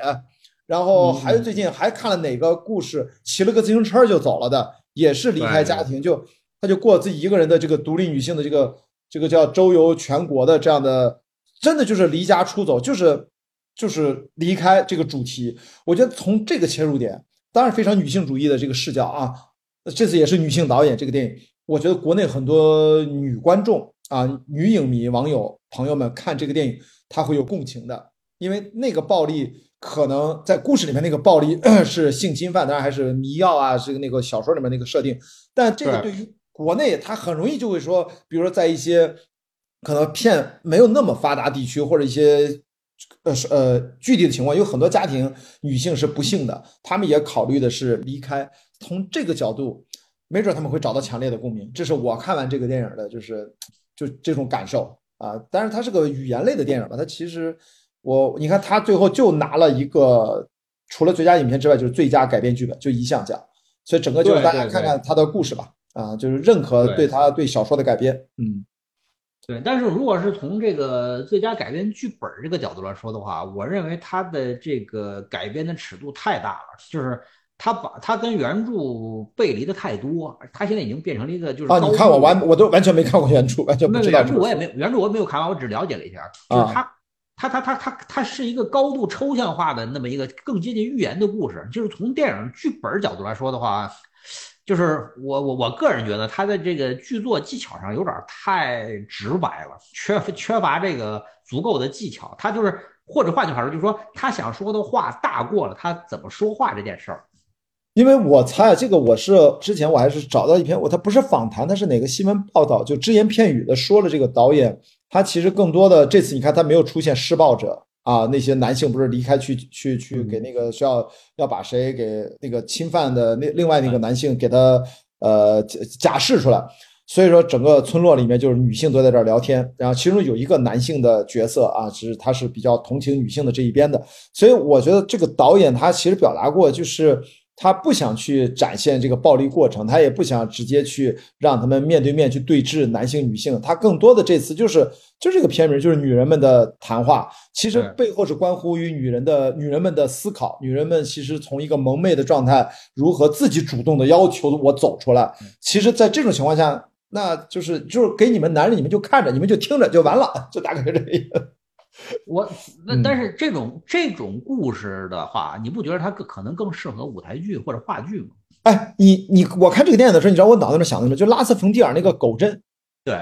狗镇就其实我当时觉得，哎，这个完全可以按照狗镇那么拍也可以，但是气质完全不一样。拉斯冯蒂尔那么尼克基德曼演的，对吧？那个狗镇那是另外的一个啊，那个更狠，那个那是另外的故事啊，那个价值观也完全不一样啊。但是至少是我一看这个，因为。或者换一个角度说，这个像那个这个男人来自地球，那围炉夜话，这是在谷仓里面夜话也可以，白天聊接着聊，我觉得其实也很像。所以拍摄上倒不是在在调度啊，在在整个的制作的规模上没有那么大，但是我更多的就是它的这个议题性，还是一个比较经典的。我觉得像这种他抓到了这个点，这个电影可能就会过一段时间，比如说我从电影学院上课的角度，我就会说这是一个很好的一个女性电影主义的文本，我是这个意思。对，就是这种电影呢，它是走这个就是时代时代议题性的这条道路的，就是电影去走时代议题呢没有问题啊，但是呃，我觉得电影在讨论这些时代话题的时候，天然有个劣势，因为电影它是有时间长度限制的，对吧？嗯，然后电影它电影这种艺术形式本身又受到非常多的局限。他在讨论这种话题的时候，他是没有办法像其他的艺术形式那样做的那么深入的。这个，这是他先天的局限性。你这么说的话，的确是这十部入围电影里面，它是片长最短，只有如果没记错的话，我看的是一小时四十分钟，也就一百分钟。对，这还已经超出九十分钟了，但是它已经是最短的了，已经是最短了，好吧？这我觉得这个这这一段咱就少说点。为什么？我就是女人们谈话，咱俩大老爷们儿干嘛呢？认真听啊，认真看啊，这个少评论啊，乱评论不好，这有问题的啊，好吧？就是女人们谈话啊，男人们倾听啊，男人们我们聊聊悲情三角吧。啊，悲啊，操，我喜欢聊这事。哎，听说你不喜欢是吧？悲情三角，卢本对这个导演还是很不错的啊。对对，因为悲情三角这部电影呢，还是我还是我觉得就是它是我不太喜欢那种电影类型的原因是什么呢？它是叫做主题大过形式，大过这个内容本身了。就是这导演呢，就还是那个路子，就是这导演就是这种。哎，你们给我听好了啊！我要给你们讲一件事儿，都听，都仔细听了。然后我说：“那行，您那您说吧。”这就是。我我更愿意说是说那个，我本来是来，我本来是来，比方说我进戏院看戏呢，对吧？突然间有个人导演上了台，拿大喇叭开始给我演讲了。我说我，你说这话不是没道理，但是你能换个柔和的方式吗？所以这个电影是属于我不喜欢那种类型。而且还有一点，刚才咱们闲聊的时候，我提你还提到了这里头不有段晕船的戏吗？我呕吐嘛，各种呕吐。晕船那段戏拍的，就是超过过超过了我的这个容忍的生理极限了。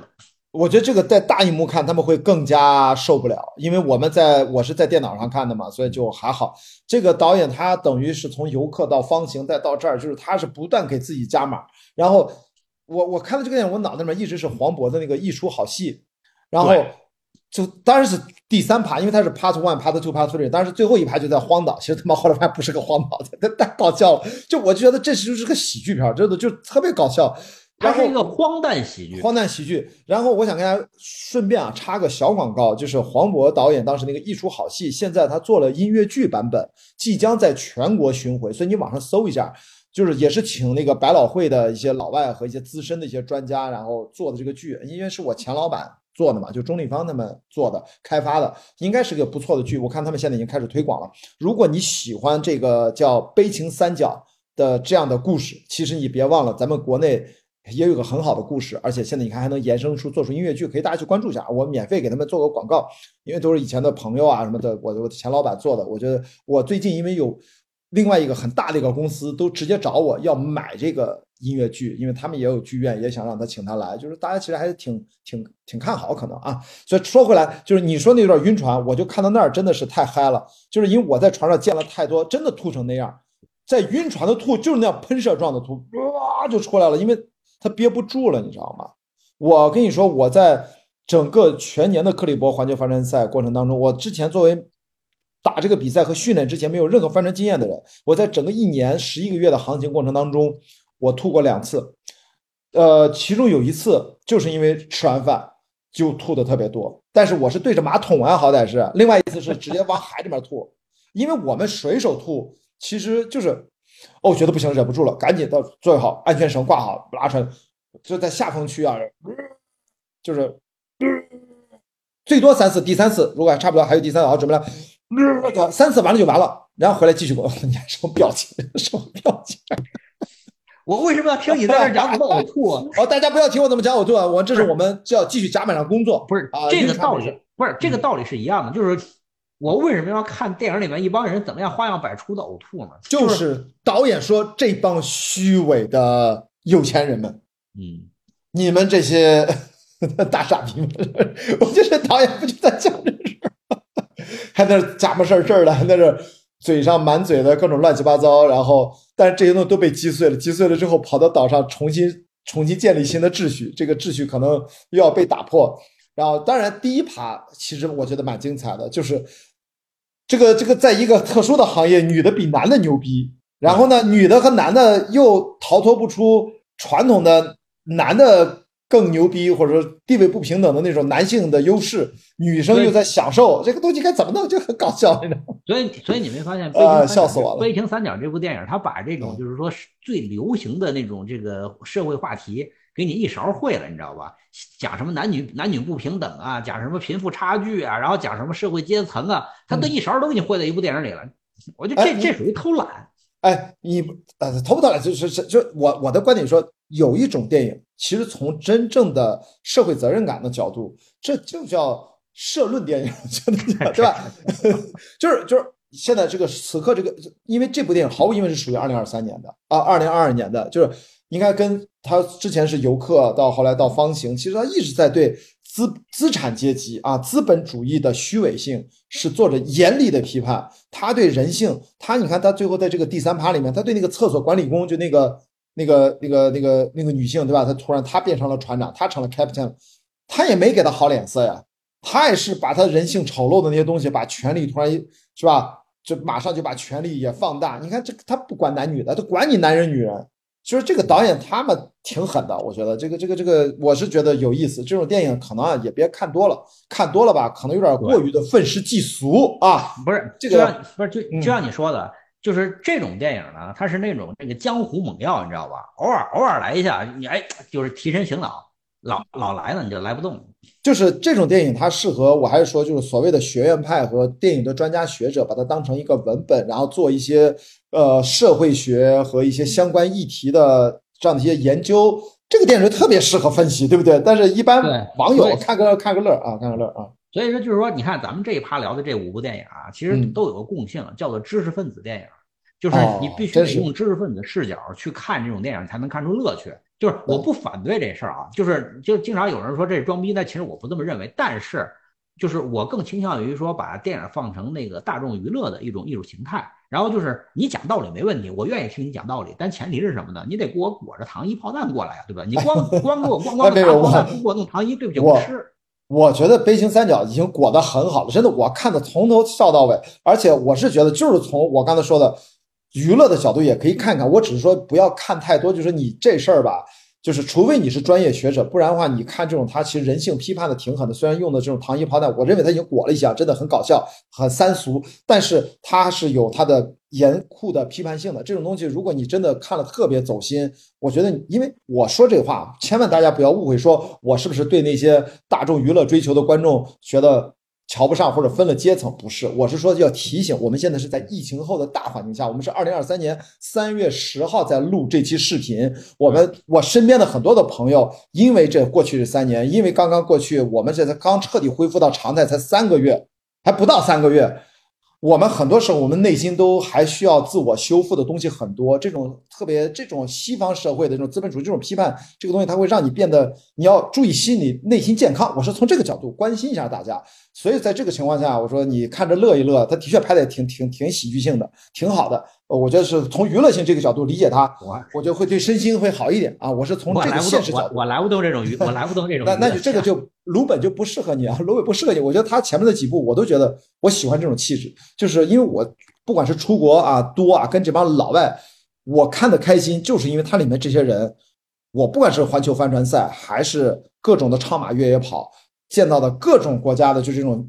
以前去电影节就不用说了，戛纳电影节就是那些鲁本就不就在骂那些。来参加电影节那一个光怪陆离那些觉得自己牛逼哄哄的人吗？就是，所以他是戛纳，戛纳还把他捧为上宾，他就是戛纳系的导演。所以我其实是知道他在干嘛，而且我真的是见过那帮人打过交道，甚至说最难听的，就那帮人也给我使给我使过脸子看，人家也觉得你就是一小年轻人，你中国来你 nobody，就这种东西。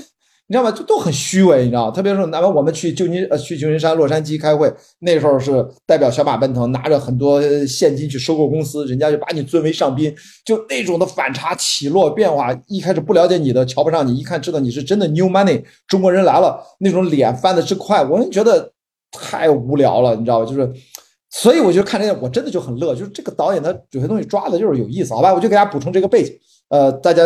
关注自己的身心健康是我们此刻当下每一个人需要可能最关注的事儿，好吧？咱就最后收个尾吧。Overall，整个整体一下这十部电影，你来个总评呗？你觉得？你觉得呢？咱就快结尾了，已经聊了很久了，聊了两个小时了已经啊。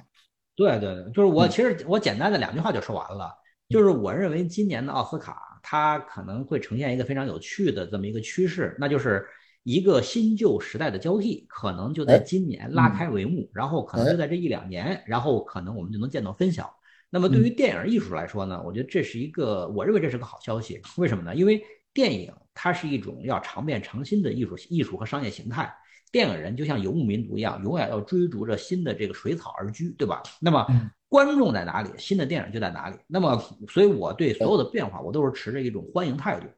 那么，先等变化来临，然后我们再去看变化带来之后的世界是什么样子的，然后最后我们去重新的去适应那个变化的世界，再去寻找到新的观众。电影永远是要给观众提供娱乐的，就是除了提供教育、教育和教化之外，电影最重要的功能是要给观众提供娱乐。因为只有当电影能够娱乐到观众，能够满足他们的精神的需求，能够满足他们内心的渴望，电影才。才会有新的生命力嘛，所以我觉得我非常期待今年的奥斯卡最后的最后的这个结果，也许新的时代就要来临了。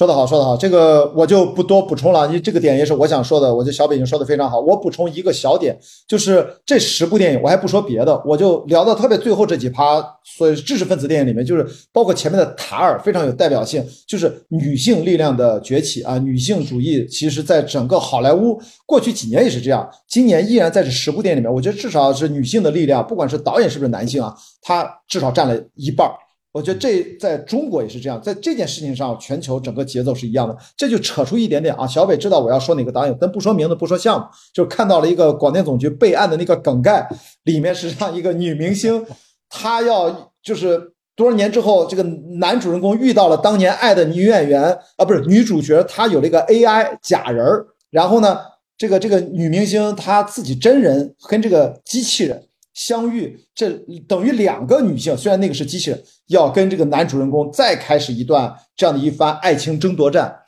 我的意思说，天哪，就是王小伟我们私下交流过，他我们要让呼吁更多的导演，无论如何怎么着，你想表达一个什么东西，你是要对当下的时代有一个很好的一个呃互动。不然的话，这个这个，我说女性的力量在崛起，你这样的故事，要不就把这个剧本要特别小心，不然的话会它会到时候会变成巨大的一个争议，埋了个坑。好吧，这个我就话只能先说到这儿，呃，过一段时间到时候再看吧。呃，整个就是这一次，反正对我而言，给我奥斯卡十部影片。一个就补充一个小点吧，还是女性力量的视角，还是值得让大家多关注一下。把这十部电影都看一遍，你还是有所收获的。嗯，怎么样？当大家看到，嗯，当大家看到我们这期节目的时候呢，奥斯卡的结果应该是已经出来了，对吧？然后我们就还是那句话，拭目以待。